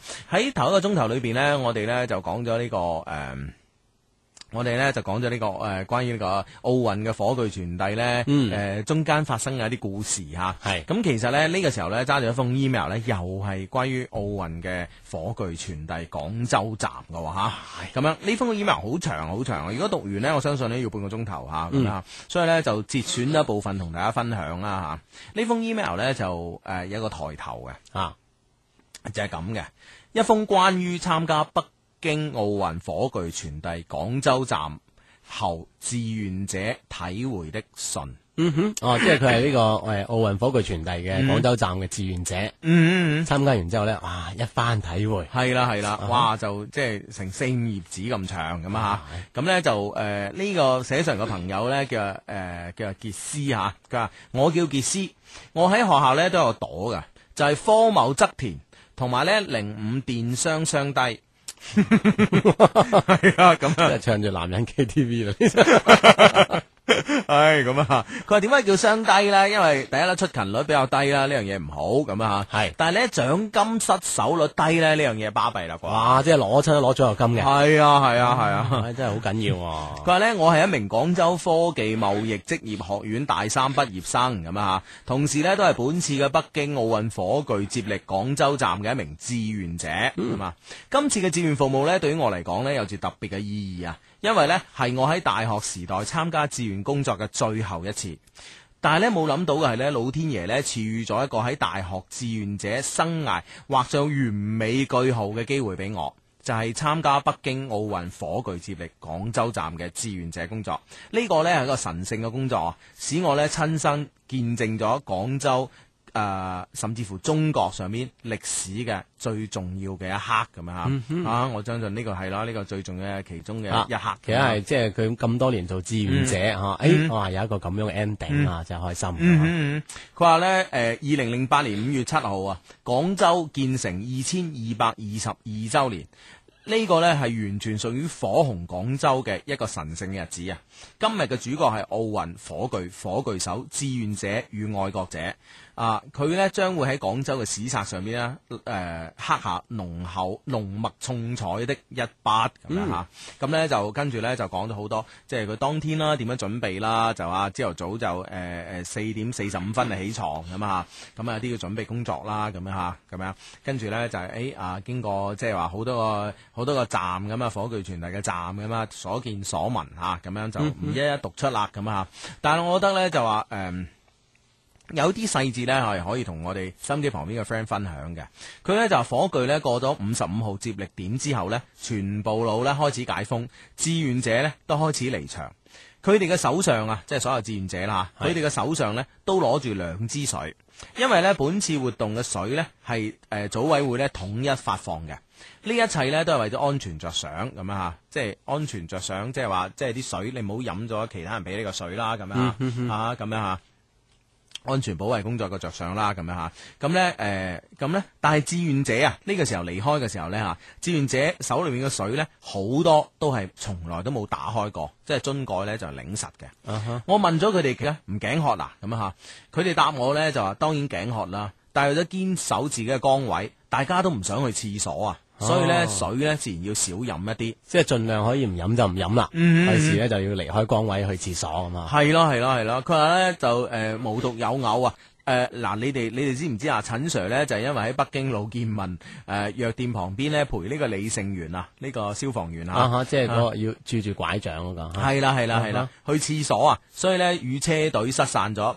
啊、所以咧就唔能夠跑完原身嘅嗰棒啦，咁樣嚇，嗯咁、樣，所以咧，誒佢話咧火炬手即係都有呢啲問題啊，咁我我唔想我作為一個志願者咧，都產生呢啲嘅問題啊，咁樣嚇。嗯哼，哇，真係，即係好為為咗自己嘅崗位啦，嚇嗯係啊即係要付出好多啊一嚇。啲小嘅細節其實都可以睇得出咯，即係志願者其實佢個心裏邊咧，就真係真係，即係連一個小細節都，我我我我唔想去廁所啊，我唔想去點樣啊，咁樣嚇，嗯嗯嗯嗯，咁樣係咯，咁樣嚇，仲有仲有好多細節嘅，佢話咧誒，佢、之後咧又去咗天河體育中心啦，繼續做呢個志願者啦嚇，佢話咧誒，佢話咧呢個時候咧誒、可口可樂公司喺現場展示咗火炬，長運呢、個咧係長運火炬同埋市民零接觸嘅機會啊，每個市民咧都過去影相，好多市民咧都誒。呃與長誒、呃、長雲咧發生咗零距離嘅接觸咁啊！呢、個時候呢，我都有想過去影相㗎，因為呢，或者呢一次係我人生之中第誒、呃唯一一次可以離呢個長雲咁近。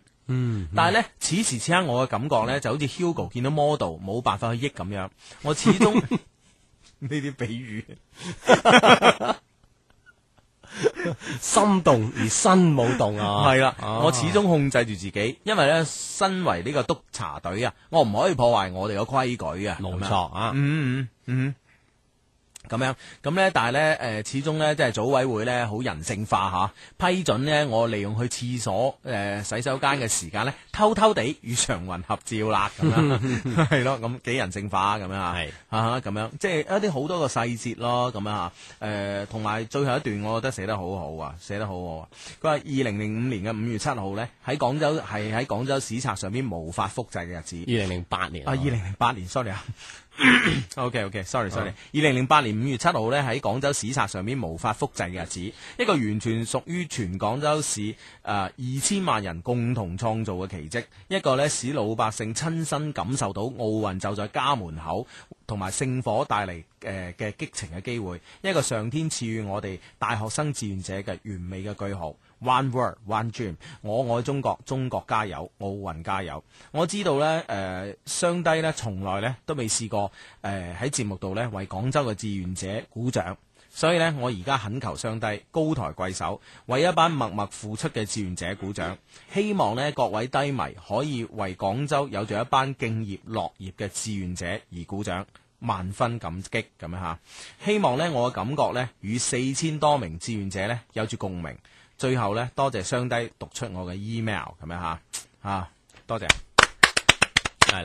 咁啊，雖雖然咧，我哋誒兩兩個人啦嚇，啲掌聲啊唔係好多咁樣嚇，但係希望嗰嗰份嘅熱烈咧，可以通過我哋嘅啊呢支咪啦，可以傳遞到所有嘅志願志願者嘅心中咁樣嚇。嗯，係咯，呢封嘅 email 咧，誒雖然裏邊咧都有幾幾幾幾個錯別字咁啊， 但係我依然咧，我會誒誒、呃我依然咧會將呢封 email 咧貼上我哋嘅官方網站啊，三個 w dot loveq dot cn 上面同大家分享一個誒、呃志願者誒、呃、參加完呢次活動嘅一種心聲咁啊嚇。嗯嗯，係啦，咁啊咁啊啊！如果我啊，我哋 friend 入邊有有冇火炬手啊嗱？ 啊，有就開心啦，係嘛？ 咁你嗌唔係你嘅 friend 嚟嘅咩？咁啊係，咁我唉我我仲有仲有個同事係係火炬手添，我係火炬手咁樣，啊係啊係啦咯，係咁啊咯，咁啊都有係嘅，啊實有噶啦，梗有一個喺左緊嘅。 奧運就在我們身邊咁啊系啦，系啦，系啦。好好咁啊，诶、呢、個時候咧睇翻我哋嘅短信咁啊，诶、呢個 friend 咧就話咧啊誒，拜託你哋讀啦，我終身幸福靠晒你哋噶啦，咁啊嚇，係讀咩咧啊？原來係佛山嘅 friend 嚇，佢咧希望我哋讀出思華，我真係好中意，好中意你噶，我發誓我會俾幸福你，希望咧你可以接受我啦，咁樣嚇。嗯哦，咁樣嘅，希望你收到咁樣嘅，嗯 誒俾啲回應對方啦哼，係啦係啦，咁思華咁啊，希望你唔好落世奇啦咁啊樣。 吓，落世奇啊！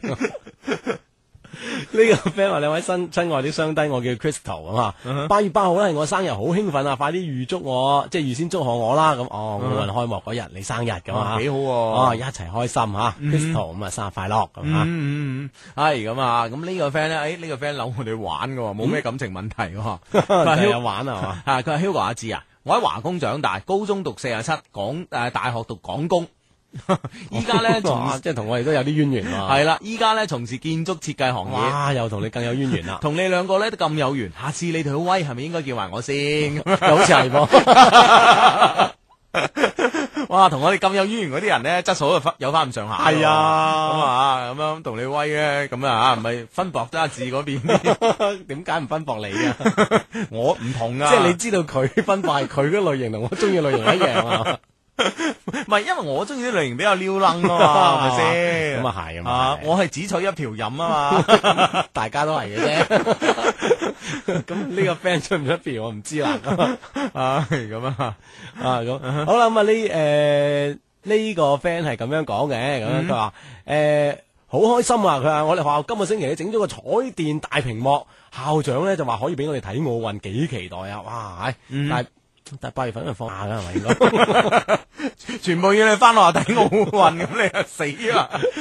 哦，係咪即係呢個星期特登整係為呢個聖火傳遞啫？聖火啦係啦係啦哦咁樣 啊，啊即係要你快份翻學就弊啦咁啊！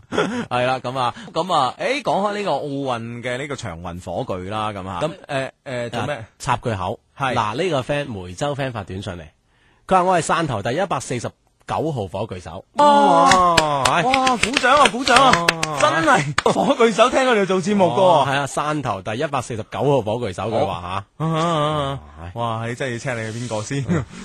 但係你未啦，都係 friend 嚟噶吓，嘛，都係 friend 嚟嘅吓，啊誒誒，你嘅光榮都係我哋嘅榮耀咁啊 吓。嗯嗯嗯，咁啊，講開呢個長雲火炬咧，誒五月七號嗰日咧喺廣州個傳遞結束之後咧，咁啊，因為咧誒誒其中一個贊助商咧就 friend 嚟噶嘛，咁啊，所以咧就邀請咗我同阿志啊嗰啲咁啊，咁啊誒去去去佢哋嗰度咁啊，佢哋公司咁啊就誒玩下個唔係即係摸下個火炬，先睇一睇又摸 下，啊摸下個火炬，而咁且樣攞住個火炬影下相咁啊，嗯係啦，食翻餐飯仔咁樣啊，因為誒，因為咧佢佢後尾同我講咧就話呃誒，第二日打翻電話俾我啊，佢話誒好彩你哋嚟得早啊，啊佢話咧佢佢哋誒，因為因為佢哋係誒主贊助商之一啊嘛，係咁咧，所以咧佢咧就話佢哋嘅老闆咧就改變咗啲行程，當晚就飛翻北京啦，哦呵，就啊即係連埋個嗰個長文火炬一齊帶走。係啊係啊哦係啊咁樣啊，係啊，佢話臨時咧本來諗住第二朝先走嘅咁樣，咁啊臨時就喺當晚就飛翻北京啦咁哦啊，所以咧就誒咁我哋嗰日嗰日去即係都都都好彩啊，真係啊真係啱啱好啦，系啦，咁啊，我哋即係攞住個真實嘅呢個長雲火炬咁樣啊，即係啊，影啲相啊，影好多相啊，留做紀念係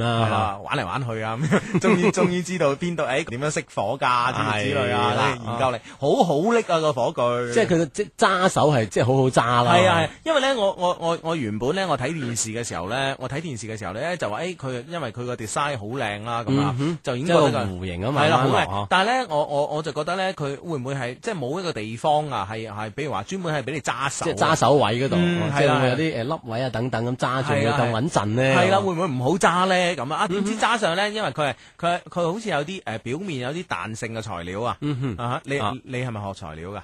我我係學材料啊，係啊，係啊，嗰啲咩材料嚟嘅？唔知。學就知嘅咩，摸下知，要分析㗎，要 要攞儀器咁咁樣有冇研究。偷你刮啲落去？ 冇，我唔敢啊， 咁樣啊嘛係。啦，咁啊，誒啊好揸佢，即係個揸手個位咧有啲係有啲誒、呃好似彈性橡膠咁嘅即係你好似材一料啊呃落去咧，好似係啊即係好似實咗咁樣。一定係唔善手嘅，係啦嗯一定係唔善手嘅。哇，好！同埋咧，我哋我哋喺電視睇咧就睇唔到佢嘅橫截面啊。嗯其實個橫截面咧係係好似誒、呃中國啲古書咁樣捲起身哦㗎。佢係捲起身咁係啊係樣，啊而且又有好似一一朵雲嘅圖案感係覺啊係上。啊，真係好靚，真係好係靚啊，真係好靚啊咁樣啊，所以咧都都開心嘅人。系，啊，都幾開心啊，咁樣 係咯，可以即係啊，親手揸住呢個真嘅長即運係火零距炬。離接觸咁樣啊。嗯嗯係啊嗯，真係幾想幾唔想還翻俾佢啊！啊，我趁諗住偷你食飯而帶走佢，見到人。 不過即係阿志又唔醒目， 呢個壞人啫，我我好人冇冇打呢啲壞主意嘅啫。唔係啊嘛，咁即係可以翻屋企保存啊嘛，幾好啦，係咪先？哦 唉，咁樣啊，啊，真係真係幾好，真係幾好啊！係 啦，咁啊啊呢啲都係誒，我哋同呢 個長雲火炬嘅一啲小故事啊嘛。嗯嗯嗯，系咁啊吓，咁呢個 friend 咧就話诶呢個 friend 咧就話咧诶陳 Sir 都應該有聽你哋做節目㗎，係咪啊？啊冇冇可能㗎，佢好忙啊，係以前就有嘅應該嚇，係咯，我諗我諗若干年前可能會有啦。啊係以前啊咁佢未做電視節目嗰陣應該有嘅，啊而家而家忙啊，如果太忙啦，即係其實如果真係有啲時間咧，我都勸勸佢即係多啲揸緊時間休息啊啊，休息下啊啊即係唔好聽我哋講嘢。啊唔係，因為我嗱坦白講，即係嗱誒，呃可能可能心機旁邊有啲人聽到，即係哇，你係咪講反説話啊？嗯我真係一啲都唔係。其實咧，我睇陳 Sir 咧，我最佩服咩咧？最佩服係七點點一點啊啊！聽聞呢啲稿全部佢自己寫嘅。啊哈，全部親自執筆。嗯嗯，啊其實其實我覺得七點點一點呢個點一點啊，比任何嘅呢、個呢、個誒誒呢個大報啊，所謂大報嘅呢、個呢、個呢、個社論啊，嗯啊一啲都唔遜色，甚至乎好過佢哋，啊哈真係咯，啊真係，即係有有佢自己嘅思考角度啊嗯嗯嘛，啊嗯嗯啊有佢自己嘅提點喺入邊啊嘛，嗯，所以真係好犀利，真係好犀利。所以咧，我我記得咧，我哋喺五年前誒啱啱做節目嘅時候啊係，我哋已經喺節目度講過啦。誒、陳陽、陳 Sir 啊哈喺喺我哋面前係一座山。永遠係一座山，永遠係一座山，係啦我哋唔可以，即係冇可能超越，冇可能翻越嘅一座山。甚至乎我哋啊偷偷認為好似行到半山腰啦嗯啊，但係佢仲係咁高大，佢仲喺我哋面前，佢仲係一座山啊哈啊！好犀利，好犀利，真係啊！好咁啊，呢、個呢、個 friend 發短上嚟咧就話誒。發短人俾我哋咧就話誒、相低幫幫手，有個我我好中意嘅誒，有個好中意我嘅男仔，嗯但係咧我誒、但係咧我好愛我嘅男朋友，我同佢講過好多次冇可能，但係咧佢都死都要纏住我，成日發啲肉麻嘅短信嚟，我男朋友咧見到又嬲喎，我我應該點辦咧咁啊？咁我覺得你就唔應該，坦白講，你而家你而家誒嗰個朋友咧，係 好中意嗰個男仔咧，就係、用緊叫長腳呢招啦。係啦，佢又想搏命咁揾機會霸住你啊，親近你嗯啊，嚇睇下有冇呢個突破位，有冇啲缺口就乘虛而入系咁啊啦，特別咧想激嬲你男朋友，特別係想激嬲你男嗯朋友。當你男朋友激嬲嘅時候咧，佢你當然你男朋友即係唔會，即係唔會話揾佢打交咁啊。 嗯，就只會揾你嗌交啊啦，係啦，揾你嗌交嗌嗌咧，你感情破裂咧，佢咧就有機會乘虛而入啦。係所以喺呢件事上面咧，你一定要你男，一定咧要對你男朋友有足夠嘅坦白。係啦。有足夠嘅坦白，同埋咧，同埋咧，將將將佢嘅計劃咧講俾啊人，，將呢件事嘅即係緣由啊，嗯同埋對方嘅諗法咧，啊和盤托出啦，講晒俾你聽係係係佢想激嬲你，啊嗯哈所以你唔好生我氣咁啊，我心仲喺你嗰度等等係啊，係係，同埋咧就誒呢條友啊，佢用橋噶，用一些事一些情 Hugo 阿志啲橋啊啊，嗰兩個衰啦，教晒 咁噶，係啊係啊啲賴晒我哋身上得 㗎 係，啦， 冇所謂，為咗 friend 我係啊哋。我哋冇所 謂嘅，呢樣嘢我哋擔當呢個馬啊名 嚇，為咗你哋兩個嘅好啊， 好咁啊！呢個朋友咧就話咧，誒呢個 friend 喎佢話我都為誒所有嘅奧運志願者鼓掌啊！鼓完之後咧，哦即係聽我啲心機，嗯都我係哋同我哋一齊鼓係掌，同鼓掌啊係啦原來係可能啦嗯當時嘅嗰瞬間掌聲好大啊，應該係咯係咯，佢話鼓完掌之後呢，我媽媽走入嚟問我：你做咩拍自己手掌啊？我就同佢講：我為廣，我呢係為廣東奧運聖火傳遞嘅圓滿成功鼓掌。啊真係振振有 詞啊。你媽媽會唔會覺得哎呀弊咯？呢、個仔反應慢咯， 失路完咗啦，而家已經鼓掌。汕頭都完埋啦，你先 估。聽日會唔會剔你去嗯睇下醫生？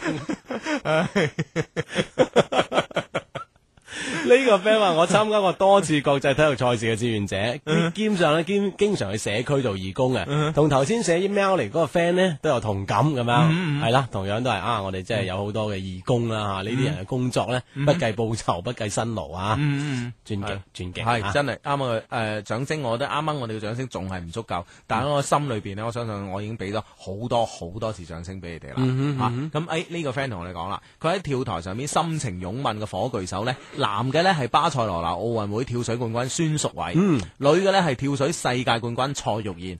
啊啊，係啦，嗯咁啊，頭先有 friend 都發上嚟話話佢哋係係一對咁嗯樣嚇，啊，真係其實真係好值得慶 賀啦啊吓，係啦係啦係啦係啦啊！好咁啊，诶诶呢個 friend 呢就話呢，诶，相低啊，我喺惠州出差啊，居然呢聽到你哋嘅節目喎，我哋公司呢都係主贊助商嚟㗎，公司呢而家有唔止一支火炬。誒，聽日呢，我都有機會攞住呢個真火炬嚟合照啊！哈嚇，哈，哇， 係啊主贊助商真係好辣咁啊！係咯係咯係咯咁啊！好咁啊，呢個 friend 話我啦，哇 Hugo 啊，你真係壞啊，連呢個長運都想撻咁。啊佢就一念 即系閃咗下啫吓，冇做，我喝住咗佢，唔係我喝住咗佢你啦唔。需你冇害我，你唔配合啫。其實我當時咧就諗住你啊，纏住佢傾偈傾偈，我攝下攝下 走咗。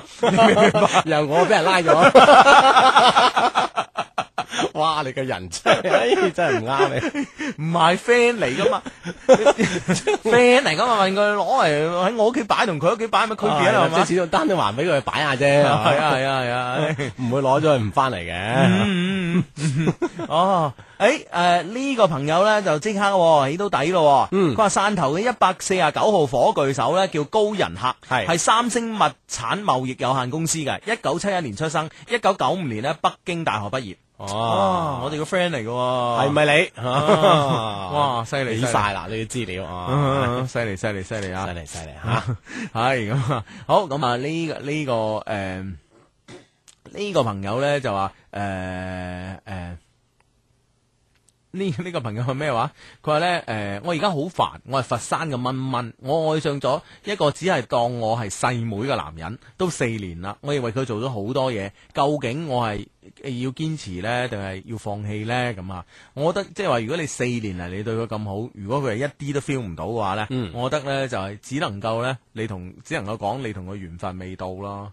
係咯啊係咯。即係呢呢種好咧，係你誒默，即係你係默默付出啊。嗯但係對方係咪真係誒感覺到啦，或者係佢真係令到呢種好令佢有感動咧？嗯係咪需要即係好大膽咁樣去表白啊？嗯即係明明示下咧，嗯，睇對方個回應。啊係咯，，如果真係冇嘅話，咪算咯。嗯哼，嗯嗯係啊，嗯嗯嗯，嗯，好咁啊，好咁啊，即系即系，我覺得即係話，如果係即係诶、呃明示咗啦，咁但係明示咗咧，會唔會令到佢哋嘅關係咧，係咪一種好尷尬嘅情況咧？係嘛？啊即係對方亦依然係不為所動，但係彼此嘅關係就開始尷尬啦。嗯嗯嗯咁都你好都得個支持啊，唔係你咁默默咁付出，其實對一個人真係好煎熬啊。嗯，嗱，我其實咧，我覺得如果真正嘅高手啊，係唔一定要講啊，知係嘛？啊啊，我真係盡在不言中喎， 高手嘅啦，即係啊意念都殺到人噶嘛。咁啊係噶嘛， 更何況益你啊，唔使用刀劍嘅，用黑旋風，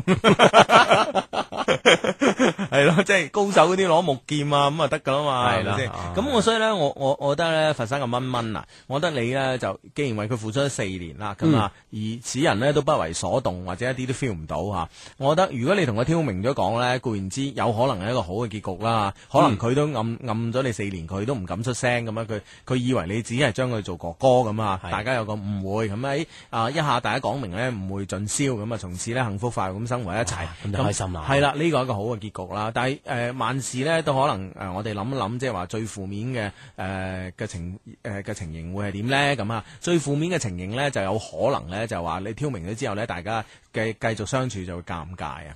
所以我覺得咧就話，如果如果你真係心裏邊咁愛佢，如呢四年咧大家都互相 feel 唔到，我覺得真係緣分未到咯。我覺得呢個時候咧，你應該選擇默默咁樣退出咯，因為其實坦白講，女仔有幾多個四年啊？係啦嗯，啊，即係你曾經為自己嘅心愛付出咧，其實對已經對自己已經係有咗個交代噶啦，嗯啊呢個時嗯候你應該係收手卻步咁啊嗯嗯嗯，系咯啊啊。 啊，有啲唏噓添 啊，係啊，咁樣诶呢個 friend 咧，哇呢個 friend 咧真係開心啊，真係點樣啊好開心係啊！嘛一個唏噓完嘅短信咧，跟住一個開心嘅短信啦。呢個 friend 話咧，相低啊！今晚咧，我男朋友咧買咗一大束康乃馨咧俾我阿媽，哇哇！我媽開心到唔得閒理我 啊！我佢話咧。哇啊真係外母見女婿喎，呢樣嘢真 係系啊，佢話我男朋友啊，都從來未試過送花俾我噶，咁佢樣。哦佢知道邊個係重點啊嘛。哇！你一着都好狠啊， 啊，真係犀利喎，犀利犀利但係咧，即係誒、呃，雖然我哋我哋我哋發短信嘅呃嚟嘅呢個 friend 咧嚇，嗯即係呢、個呢、個好似有啲埋怨嘅意思係嘛咁樣。唉好似呷自己媽咪醋咁嘅意思。係啦，但係咧心中咧就係充充滿住無限嘅甜蜜我諗嘅都係好甜蜜嘅係啊 feel 到啊識到一 feel 個咁嘅男朋友吓，咁咁識啊體恤 啊，係咯係咯自己嘅媽咪 啊係咯，啊幾好幾好幾幾好好啊幾！好啊！會唔會跟住好多 friend 都咁做 咧？聽日唉咁樣。係啦，我諗即係禮多人不怪嘅，咁做肯定冇錯啊！嗯嗯嗯嗯，系咁啊，好啦，咁啊，诶、呢、個朋友呢，就係呢，我同一個男仔表白，唉，點知呢，俾人拒絕咗，佢話呢已經有咗中意嘅人喎，咁啊，咁啊由佢咯，咁啊睇下仲有邊個好嘅，咁啊益佢，唔好益呢個啦，咁啊，嗯哼，係啦，咁啊，對方其實咧，大家將呢件事情講清楚咧，對大家都係一一件好事嚟嘅吓，就唔使咁樣咁糾纏落去啦，咁啊，嗯，係啦，嗱、呢個 friend 呢，就話，相低啊，聽日呢，我約咗個心儀嘅女仔呢去體育中心打籃球，教我點樣表白先至可以得手啊！我係你哋五年嘅 friend 嚟㗎，咁樣。哇，唉真係五五年就為咗聽日一擊 啦啊吓。男兒當入樽咁 啊！系啦，當然誒表現得好好嘅同時咧，喂呢樣嘢係咪即係喺呢個即係打波期間咧，嗯你即係要買買飲料啊等等啊呢啲呢呢啲嘅位係咪真係可以有啲動作啦、呢啲 但係位我覺得會唔會即係話誒買晒飲品咧、剩啊嗰啲咧就誒、呃即係會有一有一部分嘅女仔覺得誒呢、個男生好體貼係嘛，但係咧會唔會有另外一部分嘅女仔咧就覺得誒呢、個男仔咁乸型嘅咁？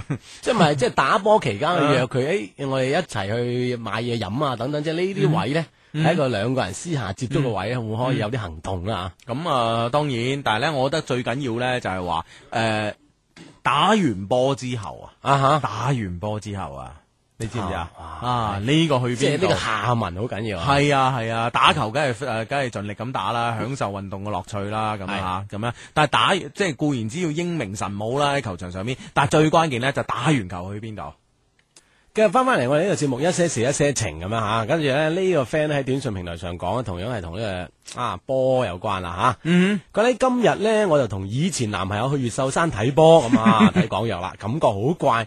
喺佢眼神入邊，我睇到啲嘢，而家唔知點算好。嗯話會唔會真係舊男朋友咧舊情復熾咧咁樣啊？嗯咁如果啊有啲嘢啦，咁咁、啊如果係大家都係诶、呃大家都係仲未有男女朋友啊，或者即係仲係有啲嘢就即係即係呢個藕斷絲連啊，都就係借機啦啊，餘情未了啊，咁我覺得都可以啊嗯係啦，可以再續前緣啦，嗯嗯嗯係啦，有啲嘢啦咁吓，啊。係係係。嗱呢個 friend 咧就聽咗 Hugo 所謂嘅佢嘅邏輯之後咧，有咩叫咁所謂嘅邏輯？聽聽到 Hugo 嘅邏輯。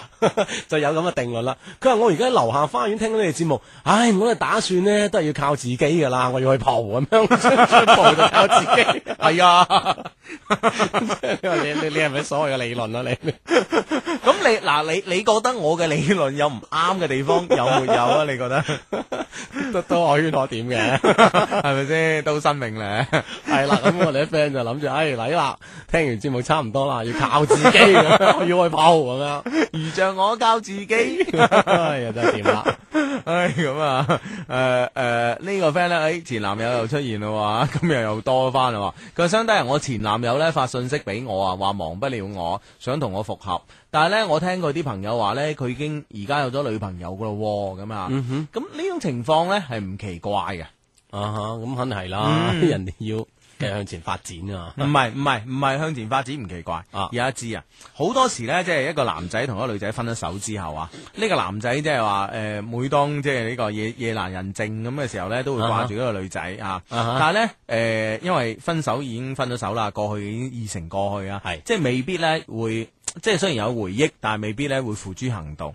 但當呢個男仔咧再拍再有一個新嘅女仔同佢一齊拍拖嘅時候咧，係因為有比較啊。嗯哼，就會就兩個兩者發發生對比。係啊係啊，有比較嘅時候，誒、時間上咧就會當然咧就會誒誒、呃百百般滋味在心頭啊。啊哈咁、所以咧，反而咧呢、呢個時候咧，佢會有更加足夠嘅動力咧，去誒同、之前嘅女朋友講翻，即係其實我都係覺得還是覺得你最好啊。啊嗯你知唔知啊？即係比較之下咧，對誒，即係前女友嘅種種優點咧，就啊若喺眼前啦，點係啊辦咧？你話，係啊，呢呢呢呢個基本上係我我覺得係有規律㗎，已經係。其實都係人之常情啊。係啊，我識好多嘅男仔，誒誒同我講都係話，即係誒、呃拍呢次拍拖嘅時候咧，先至會覺得上次嗰個好咁樣嚇啊！但係咧，你嗌佢真係咧，誒坦白講喎，又又又又翻又講翻轉頭啊哈喎，即係呢呢呢種所謂嘅感覺之前嗰好咧。只不過咧係心底裏邊嘅一絲觸動喎，你嗌佢放棄咗呢個，又同翻以前嗰個咧，九成九九都唔制㗎又唔。制。其實咧，我發現咧，當然係你講呢件事情咧，好多朋友都有有有啊有呢個諗法啦。其實會唔會係其實都係一啲嘅盲點嚟嘅咧嗯嚇？其實而家嘅對比咧，其實有啲輕輕有啲唔現實咧，就話對方嘅誒缺點咧，可能你已經完全過濾咗啦忽略晒啦，係係剩低嘅都係優點㗎啦。係即係呢種係對比咧，係其實係對而家呢個女朋友係唔公平嘅。係嗯啊係即係其實呢種對比咧，一諗下咧，其實都不為過咁。嗯，都但係係關鍵咧，真係珍惜眼前人係嘛？ 系啦系啦，所以所以我覺得百分之九十九點九九嘅男仔咧係唔會放棄而家嘅女朋友去同翻以前嗯嗰個，因為真係咯，人咧其實我覺得大部分呢個世界上邊嘅人啊，正如我哋啲誒誒誒孔子話齋啊，嗯誒唔係唔係孔子講嘅。佢想搬搬啲聖人出嚟撐 你，人之初性本善啊，系人之初性本善咧。其實我相信呢個世界大部分人呢嘅人咧，都係心地都係有善良嗰面嘅。咁啊啊咁所以咧就會就會慢慢即係話誒分咗手之後咧，慢慢慢慢可能當時好憎佢啊，諸如此類啊。到最後咧，可能記得嘅咧，只係你哋嘅好啊。係你哋嘅開心啊，反而係你哋嘅唔開心咧，會慢慢淡化咗當然嘅。所以咁啦樣比較，咪覺得啊，同呢個有啲遇到啲咩挫折嘅時候，唉、再諗啊，都係之前嗰個好啊。咁但係咧就係阿志講，阿志啱啱講咗啦，呢呢種比較係唔公平㗎嘛係啦。啊哈，啊喺呢個 friend 就話啦，佢話我係揭陽嘅 friend 咁樣吓，咧我係孫淑偉嘅親戚啊咁樣。嗯 佢話今日咧我阿哥咧喺汕頭睇聖火啦，仲未翻嚟啊！我今日要即係我咧就今日要翻學，所以去唔到啊咁樣。嗯我話叫咩啊？我係休中咁樣吓。誒，聽日咧母親節，祝所有嘅母親啦快樂啦咁樣。嗯啊，孫淑偉嘅親戚咁啊，係啦，啊火炬手嘅親戚，哇都好巴閉 啦唔，單止有火炬手聽，火炬手嘅親戚都聽，係嗯 即係都聽 晒啦。嘛嗱？咁跟又有志願者聽咁啊。整整個行列 都聽晒啦，係啊冇辦法。 概括嚟講，所有人都聽咁 啊！我哋我我哋幾識自己出自我催眠啊，真係。係啦，咁啊，系咯，咁咁嘅人先開心噶嘛，係咪先？冇錯嘅咁啊，唉，咁啊，好呢、個诶嚟、自佛山嘅峰峰話咧，Hugo 啊，诶、要同阿蚊蚊講啊，嗯其實愛咧只要一個簡單嘅眼神咧就足夠噶啦，嗯更何況係五年啦，證明嗰個男嘅係蠢噶，你主動啦咁樣。哦 好好，我講咗啦，雖然我唔知咩意 思。 即愛點樣眼神就足夠 啫，有好多嘢噶嘛如。果對啲蠢嘅人咧，主動就得噶啦，咁啊，我唔明唉，咁啊。啊。 好咁啊，你誒呢個 friend 同都深圳 friend 都有人同我哋即係分享呢個聖火嘅開心事啦。嗯佢咧我雖然我冇去現場睇傳遞啦，不過我校我學校咧有老師係火炬手，嗯咁啊支火炬咧攞翻嚟咧，聽日咧就可以展示同我哋合影嗯啦，咁樣。跟住同埋我要同阿小華華講。我真係中意你啊，love you 咁啊，深圳 friend 咁樣啊啊，聽日都可以零距離接觸我哋嘅奧運呢個火炬啦，咁啊，嗯，好咁啊！呢個 friend 咧就係孟子啊，咁啊人之初性本善係孟子嘅咩吓啊？即係唉係咩？係啊。 扮權威，即系呢兩個字都得好有力，係啊，好咁啊！呢個 friend 咧就 Hugo 啊，我叫阿森嘉琪啊，啱啱失戀，心情好鬱悶啊，點樣諗亦諗唔明白佢啊啊呢個男仔啊，為何離開吓？本來咧想好好戀愛嘅。冇諗到咧，仲未開始就結束啦，咁樣咁仲未開始結束，誒、始終即係冇話大家已經投咗好多嘅感情落去啊呃結束嗰種嗰種個傷嗰種個痛啦，咁嚇、我覺得誒、都系啦，伤心即係總回想起嚟都未嘗唔係一件好事嘅。系啦，伤心总是难免的啊，咁啊，但系又问 唱歌仔喎你。伤心总是难免的，好啊，佢話今晚暨大同華師呢搞一個辯論友誼賽，啊哇，辯題呢就係誒喺愛情面前，距離能否產生美呢？咁啊哇玩玩我哋啲主題啊！负佢嚟啊。 副距離一定是很美的㗎喎 啊！啊，我覺得其實呢個辯題都都都幾有意思啊！啊，愛情面前距離是否誒能否產生美呢？咁樣啊，唔知我諗而家呢個賽事應該接近尾聲啊啊！唔知正方性呢定反方性呢？唔唔緊要啦，最緊要互相識下啫。我覺得啊即係我覺得你嘅目的性真係永遠都好明確 喎，真係得我佩服你，我覺得校際嘅活動就係咁噶啦。啱嘅啱嘅，即係純粹話友誼係啊！啊，如果唔係呢啲命題，自己宿舍拗得啦。 即係上上鋪同下床喺度 拗。使乜搞校啊際係嘛？啱嘅啱嘅你啱唔明白學校個苦心啊！字 你翻咗咁耐學，即你係不所以我好佩服你啊，明唔明啊？我好佩服你嘅。成日都明白呢個學校個苦心 所在。唉嗱，哇！嗱知嗱，即嗱係點啊嗱呢個細路仔有天分啦。 點樣咧？啊，一個十四歲嘅小弟弟。啊！佢有翻咁嘅言語，啊哈我哋嗰個 friend 咧聽完之後驚為天人，發上嚟，啊發上嚟同我哋呢個呢個分享下。嗯哼，嗯，誒呢個十四歲嘅小弟弟話咧，沒有益唔到嘅男女，只有找不到的感覺。 問你死未？玩標啦，而家十歲、十四歲嘅小弟弟啊，哇！你得唔得？你得找唔啊唔得到？啲感覺啊！啊， 我唔使驚，咁 後生，繼續尋找你嚇，你明唔明啊一定揾到。呢個咁深刻嘅道理，咁細路仔已經知啊！你阿志，好彩啊！你真係好彩我都有份知 啊！唔係好彩你早生十幾廿年 啦。啊如果你你今時今日年青人裏邊，你如果我仲係十四歲，點同佢揮啊？ 係完全冇啦係啊，係啊真係輕輕有啲後怕啫。 唉好彩好彩 好咋。彩啊！ 多謝多謝啊！唉，咁啊，好咁啊，呢個呢個 friend 咧就咧，誒呢個 friend 咧就話，哦，佢咧就蔡玉燕老師好好人㗎，咁啊嗯啊嚇啊係啦啊我哋永遠支持佢咁咁啊，啊系啦，咁啊做得我哋嘅火炬手啊，梗係各方各面都嗯一好一 perfect 噶啦，一定係好人嚟㗎啦，咁冇啊。錯。 呢呢個 friend 話：我哋學校主任話零距離冇學籍。 咩意思啊？啊即係唔好唔好太接觸得太近 啦，啊負佢嚟咧， 更加唔知點算啦。啊哇！呢呢個 friend 問佢話：相低喜喜在哪裏？離大學城多遠㗎？ 多遠有多遠啦。啊 誒誒幾真係唔知喎，幾廿公里啦。啊，但誒佢佢喺邊啊？喺佢 baby 佢 baby face 好近，喺喺長堤大馬路啊！係 係啦啦係啦係啊啦係啦，咁啊整緊路嗰度啊，而家你去咗整緊路嗰度就係啦，係咁啊。啦， 但應該好多地方整路啊， 長點堤我哋啲 friend 咯。長堤大馬路整路嗰度哦啊嘛，啱嘅，係嘛嗯，呢個 friend 話前幾日我同前男朋友見咗面，啊嗯又前男友啦，仲升華咗。過後呢，佢話升華嗰陣呢，冇咗第一次嘅感覺，而家唔理我啦。啊，係咪第一次同以後每次感覺都係一樣嘅呢？真係煩啦咁 樣。嗯，梗係唔好第一次。你你你你你同佢講啊嘛，你話梗係梗係唔係第一次啦， 我本來就唔係第一次，咁點樣第一次嘅感覺啫？你啊真感覺係梗係唔同啦。 你傻噶你咁我樣覺得係你前男友，其實佢佢係一個借口啦。係啦係啦係啦係啦唉咁啊，咪你真係遇人不淑咁咁啦咪益咗佢 啦，唉，嚇。唉， 下 次啊，啊慎重 我以為下次落力啲添。慎重，唔好唔 好再咁唉樣。真係咯，真係咯，啊哈啊哈啊哈！喂，呢個冉冉係咪我哋識嗰個啦？佢講嗰啲咩內容咧？佢有冇講佢靚啊？佢話你幫 我我係識嗰個 靚啊嘛，咁 啊特徵係靚啊嘛。特徵係靚。佢話呢呢個 friend 咧就幫我同冉冉講，朋友有朋友有你嘅感覺真好。哇其實道理上好好少用呢個字啊嘛，嚇嗯，懶人嚇。嗯。哦，OK 啦嚇，啊同懶人做朋友感覺都幾好 嘅。嗯係啊，幾好啊，幾好啦啊。係啦係啦。 啊咁啊，我我我識佢唔飲酒啊。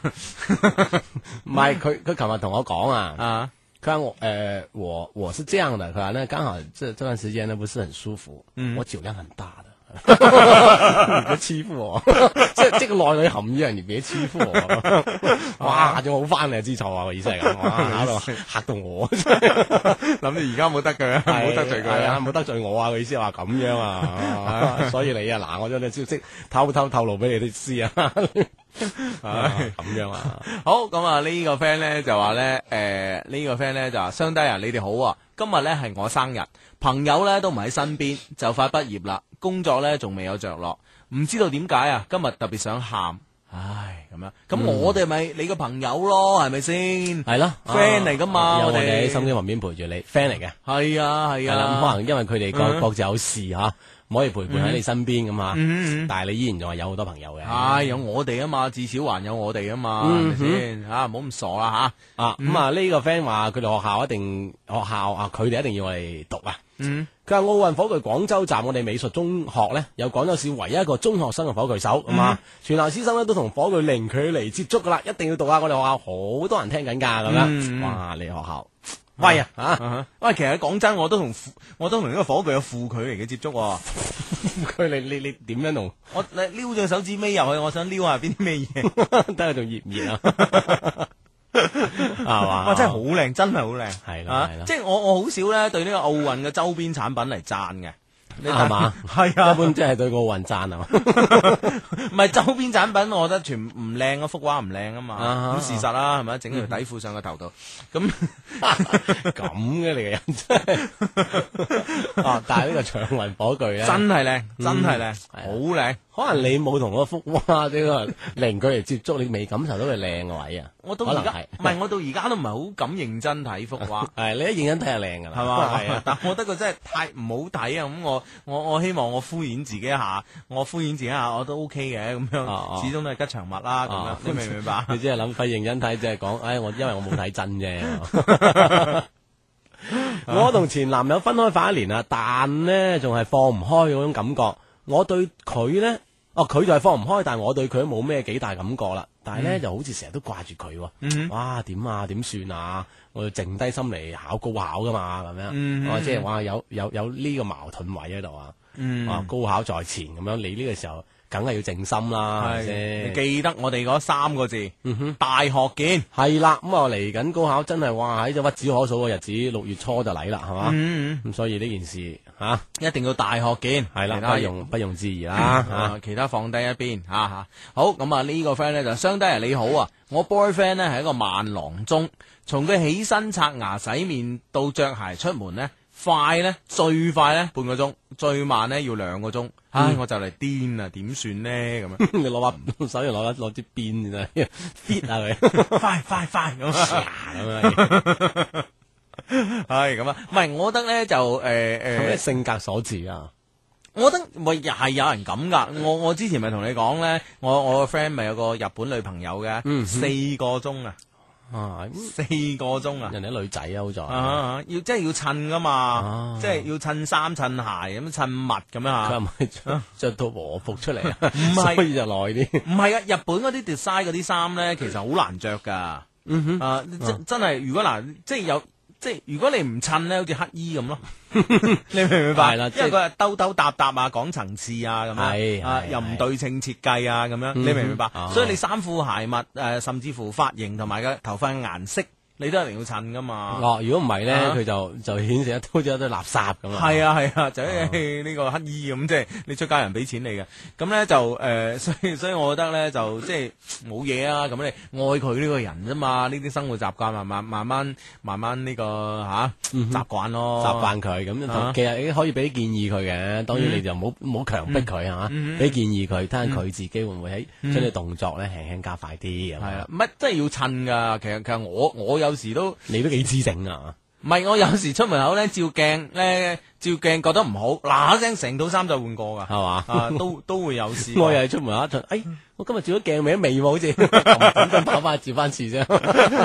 真係會㗎，真係會㗎，哦特別鞋，特別鞋，我覺得我真係日日襯鞋咧，最少換兩次，係嘛？係啊，哦咁冇嘢啊，係咪先？啊唔唔係缺點嚟㗎，我覺得。係嘛？你你你你問啱個咁嘅 人，啊你同發 真係幫你唔到。你同發短信嗰個講， 係啦係啦，你問啱個咁嘅人，點點點算咧？仲幫翻佢添。係啊啊啦，唉真係唉，唉好哇呢喂呢個繼續懶懶喎，係啊係啊係啊越嚟越緊要啦，係啊，係咪我哋識嗰個啊？真 係係咩？哦冇冇聽佢講過有個咁嘅人追緊佢嘅，係咯係咯係咁嘛啊。好咁啊，呢個 friend 咧，佢咧就話：相低啊，我男朋友咧同我啲好姊妹咧見面嘅時候咧，好多説話講㗎，嗯仲有啲曖昧添啊。喂，诶、但系佢係好愛我、喎。我而家咧同佢分咗手啦，你哋點睇啊？咁你分咗手個，手就冇咩點睇啦嚇，佢有佢自由，你有你生活咁啊嘛。嗯嗯嗯嗯嗯啊，咁、我覺得即係冇冇咯咁啊吓，咁其實我覺得呢個唔係一個诶诶唔係一個缺點嚟噶，最基本即係話佢都想盡快越融入你嘅生活圈子啊嘛，係啦嚇，如果佢啊好好 cool 咁嗯樣，反而你啲 friend 覺得哇，你識個咩人啊咁樣嘅，唔抽唔睬，可能你啊到時仲心噏嚇。係啦係啦係啦係啦係啦啊，嗯嗯好，呢個 friend 話我同一個女生表白咗，哇，佢拒絕咗我喎，仲話咧。誒，或許你出現喺我生命當中太遲啦，咁樣，我想知啊，佢點諗啊？我仲中意佢噶嘛，我應該點做啊？即係愛得太遲啦，咁啊，遲出現，嗯嗯即係咪係係咪呢句話會俾人諗住嗰仲有機啦？早啲出現就好啦，其實你幾好嘅，咁會咪有有呢個潛台詞啊？嗯，唔係咯，我覺得即係人哋推佢推佢咯，完完全即係即係隨手揾個藉口啊，係咯，揾揾個幾體面嘅藉口哦嚟，又又又令大家可以落到台嘅藉係嘛？口又咯嗯好。似都聽起身呢個藉口都幾文藝喎。 喺我生命當中你出現得太遲啦，系，仲要唱歌添啊！啊，愛得太遲咁樣。唉，真係 啊好，咁啊呢個 friend 話：親愛的雙低，啊呢個 friend 係晒命我發現啊點！咧？佢話親愛的上帝，我曾經咧試過有誒、呃、試過遇到車禍咁啊，嗯個腳上邊咧留下咗疤痕，係我好驚我男朋友介意啊！但係咧，佢竟然同我講，因為呢個疤痕，我會更加愛錫你。啊哈，即係佢有一種保護你嘅感覺。係，啊，係啊，係啊，啊咁幾好哦啊，幾好啊！ ，sweet 啊，啊 啊！真係啊，恨不得多兩度添 嘛， 咁你更愛我啦咁。更加要保護我啦，保護我一生一世咁 啊！係啊哇，你甜言蜜語啊，有排講啊！ 唉，系咁啊，冇冇講笑噶咋，多兩度。 唉，咁啊，好咁啊，诶、哇， 喂，呢呢呢個 friend 咧，誒啊，唔知係咪真嘅啦嚇？係佢哋好啊，我係丁咁樣嚇，嗯聽聽誒聽頭先你哋講話手握火炬嗰種感覺好好啦。佢話記得我曾經睇到一個消息咧，佢話當時設計呢個長雲火炬嗰陣咧，奧委會就有個要求，手握火炬嗰陣要有手握住女童嘅手嗰種一樣嘅感覺。哦，哦，即係按即係啲設計，即係按照呢個要求啊去做啊，唔知係咪真嘅啦嚇？嗯，啊都係嘅哇！即係話你如果有提出咁樣嘅要求，真係好人性，好具體啊！我覺得提要求呢個好型咯，係啦，型啊，啊即係啊將 feel 完全講晒出嚟啦，你知道應該點做啊？係啦係啦。不過咧，即係講講開呢個火炬傳遞咧吓，不過又係冇辦法吓。嗯咁诶诶，同、香港啊，一一一路咁樣吓，一路咁樣即係即係傳遞啊。我一路都係睇電視啦咁吓，因為咧，我我唔知係咪嗰啲衫啊，嗰啲即係話诶火炬手嗰啲衫啊係，係呢、個係呢、個诶诶诶，即係當日啊或者之前啊，先至發放俾佢哋嘅，誒，佢應應該好似係當日發放啊，嗯當日先俾佢發啊。放哦哦哦，好似係之之前，因為我聽誒聽有個火炬手講咧，佢有個要求咧係唔即係俾咗你之後咧，你你唔唔可以洗。哦即係你要着咗之後先可以洗，即係唔好話洗完諗住啊洗下先再着咧，有規定係唔俾嘅，啊哦即係可能有之前俾啦，即啊哈係即係有個時間俾你洗啊，啊但係叫做你千祈唔好洗，即哦，係好多人買新衫翻嚟都啊洗下先着啦，係咯係咯係佢咯特別要求係唔可以洗嘅，哦，啊咁咁樣唔係係啊，，即係我見到有，即係可能係即係啊十萬十萬分之一嘅少少遺憾咧，嗯就係即係唔係個個都好啱身，哦，其實應該攞晒 size 啊，但係但係 size 咧，你知道咧，即係即係唔係個個人嘅體型咧都係好標準嘅，即係唔係咁劃一，雖然都仲啊係分大中細或者各種啊 size，但係有啲人嘅 size 啊都仲係有啲係啊誒唔係誒係會特別係啲啦啦，係啦，係啦，係啊啦，哈係啦，係啦，哦啊哈咁樣，咁呢個係少少嘅遺憾啦，即係啊，啊哈咁如果俾我我一定改嘅， 作啊委會人唔俾改 ，OK，唔俾㗎洗都唔俾洗，仲改我你啊改我唔使噶，唔濕水噶， 咁樣人哋冇諗到你咁啊，改肯定唔俾改啊，我改諗唔俾改啊肯，定係啦。即係改到收腰啲啊，個袖短啲，我覺得個袖長嗰啲咁咪咁咪唔整齊劃一咯，咁咪會會唔會奇形怪狀啊？你係咁嘅嗯樣，佢係咁嘅樣咁樣。揸袖動領收腰咁樣。 啊，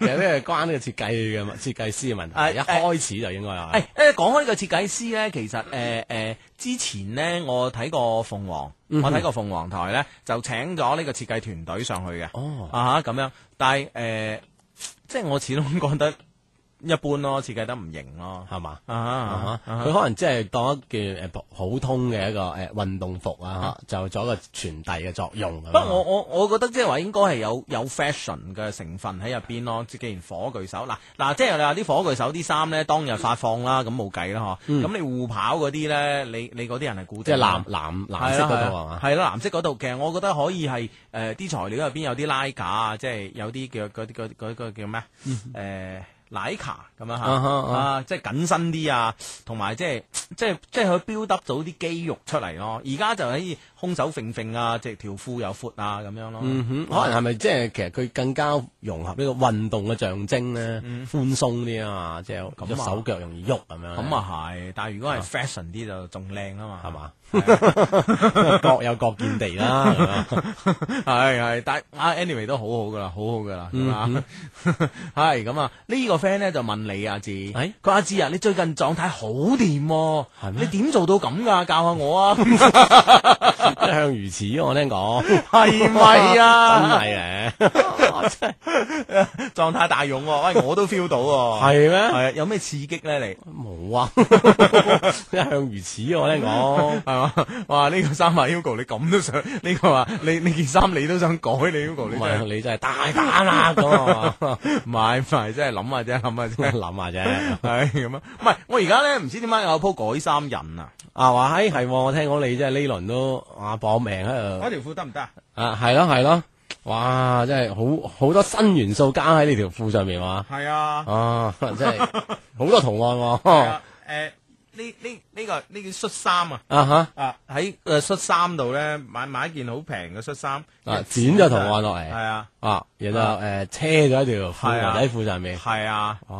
係啊好有 design 咁嘅感覺，係啊，而家冇而家冇嘢 design design 自己啦，點都要改下你噶 啦，係嘛 點都改下你噶啦，而 家。改唔舒服啦，咁啊，係啦不過都幾靚幾靚幾靚，啊係，多謝多謝多謝啊！哦，呢個咧就係拉卡咧字面誒，即係嗰個叫安倫啊。哦，安倫。系啊，我諗係嗰個材料個名嚟㗎。嗯嗯，哇，好犀利啊！我系哋啦，啲我 friend 哋即係我哋各行各業係嘛，係啊都係啊有我哋嘅專業人士喺度噶嘛，啊嗯嗯哇，真係犀利啊！咁诶，讲开犀利咧，其實咧，诶，我覺得咧，我哋節目咧可以做到诶，聽日咧就踏入呢個诶五周年五啦，周年啦吓，五周年啦，零三年到零八年咁吓，誒呃真正踏踏入五週年啦咁啊！咁咧，我覺得誒呃犀利嘅咧，唔喺直播室裏邊嘅我哋兩個，係犀利嘅咧係心機旁邊所有所有嘅 friend，所以咧誒、呃真係好多謝，好多謝，好多謝心機旁邊嘅每一個你嚇。啊一路支持我哋咁耐啊，係啦，咁啊，誒喺做節目之前呢，我有打電話俾我哋嘅誒監製啦，咁啊打電話俾我哋監製咁啊，我哋監製呢就話呢，誒聽日呢就誒、可以允許我哋呢開呢個電話熱線。係真係我哋好開心啊嘛，系啦，咁呢就希望呢，聽日喺節目期間呢，可以同心機旁邊所有個 friend 呢，誒、通過呢個電話嘅連線咁啊，誒、產生一個親密嘅接觸咁啊，我哋都好期待聽日嘅到嚟咁啊，聽日五月十一號我哋再見，拜拜係。聽日見。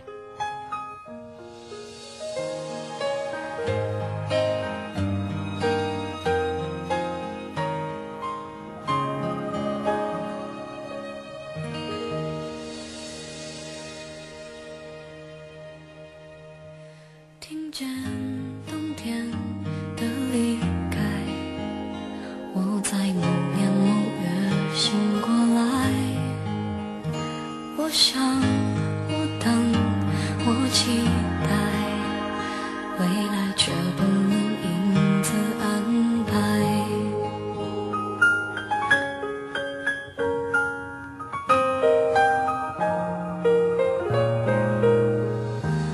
阴天傍晚，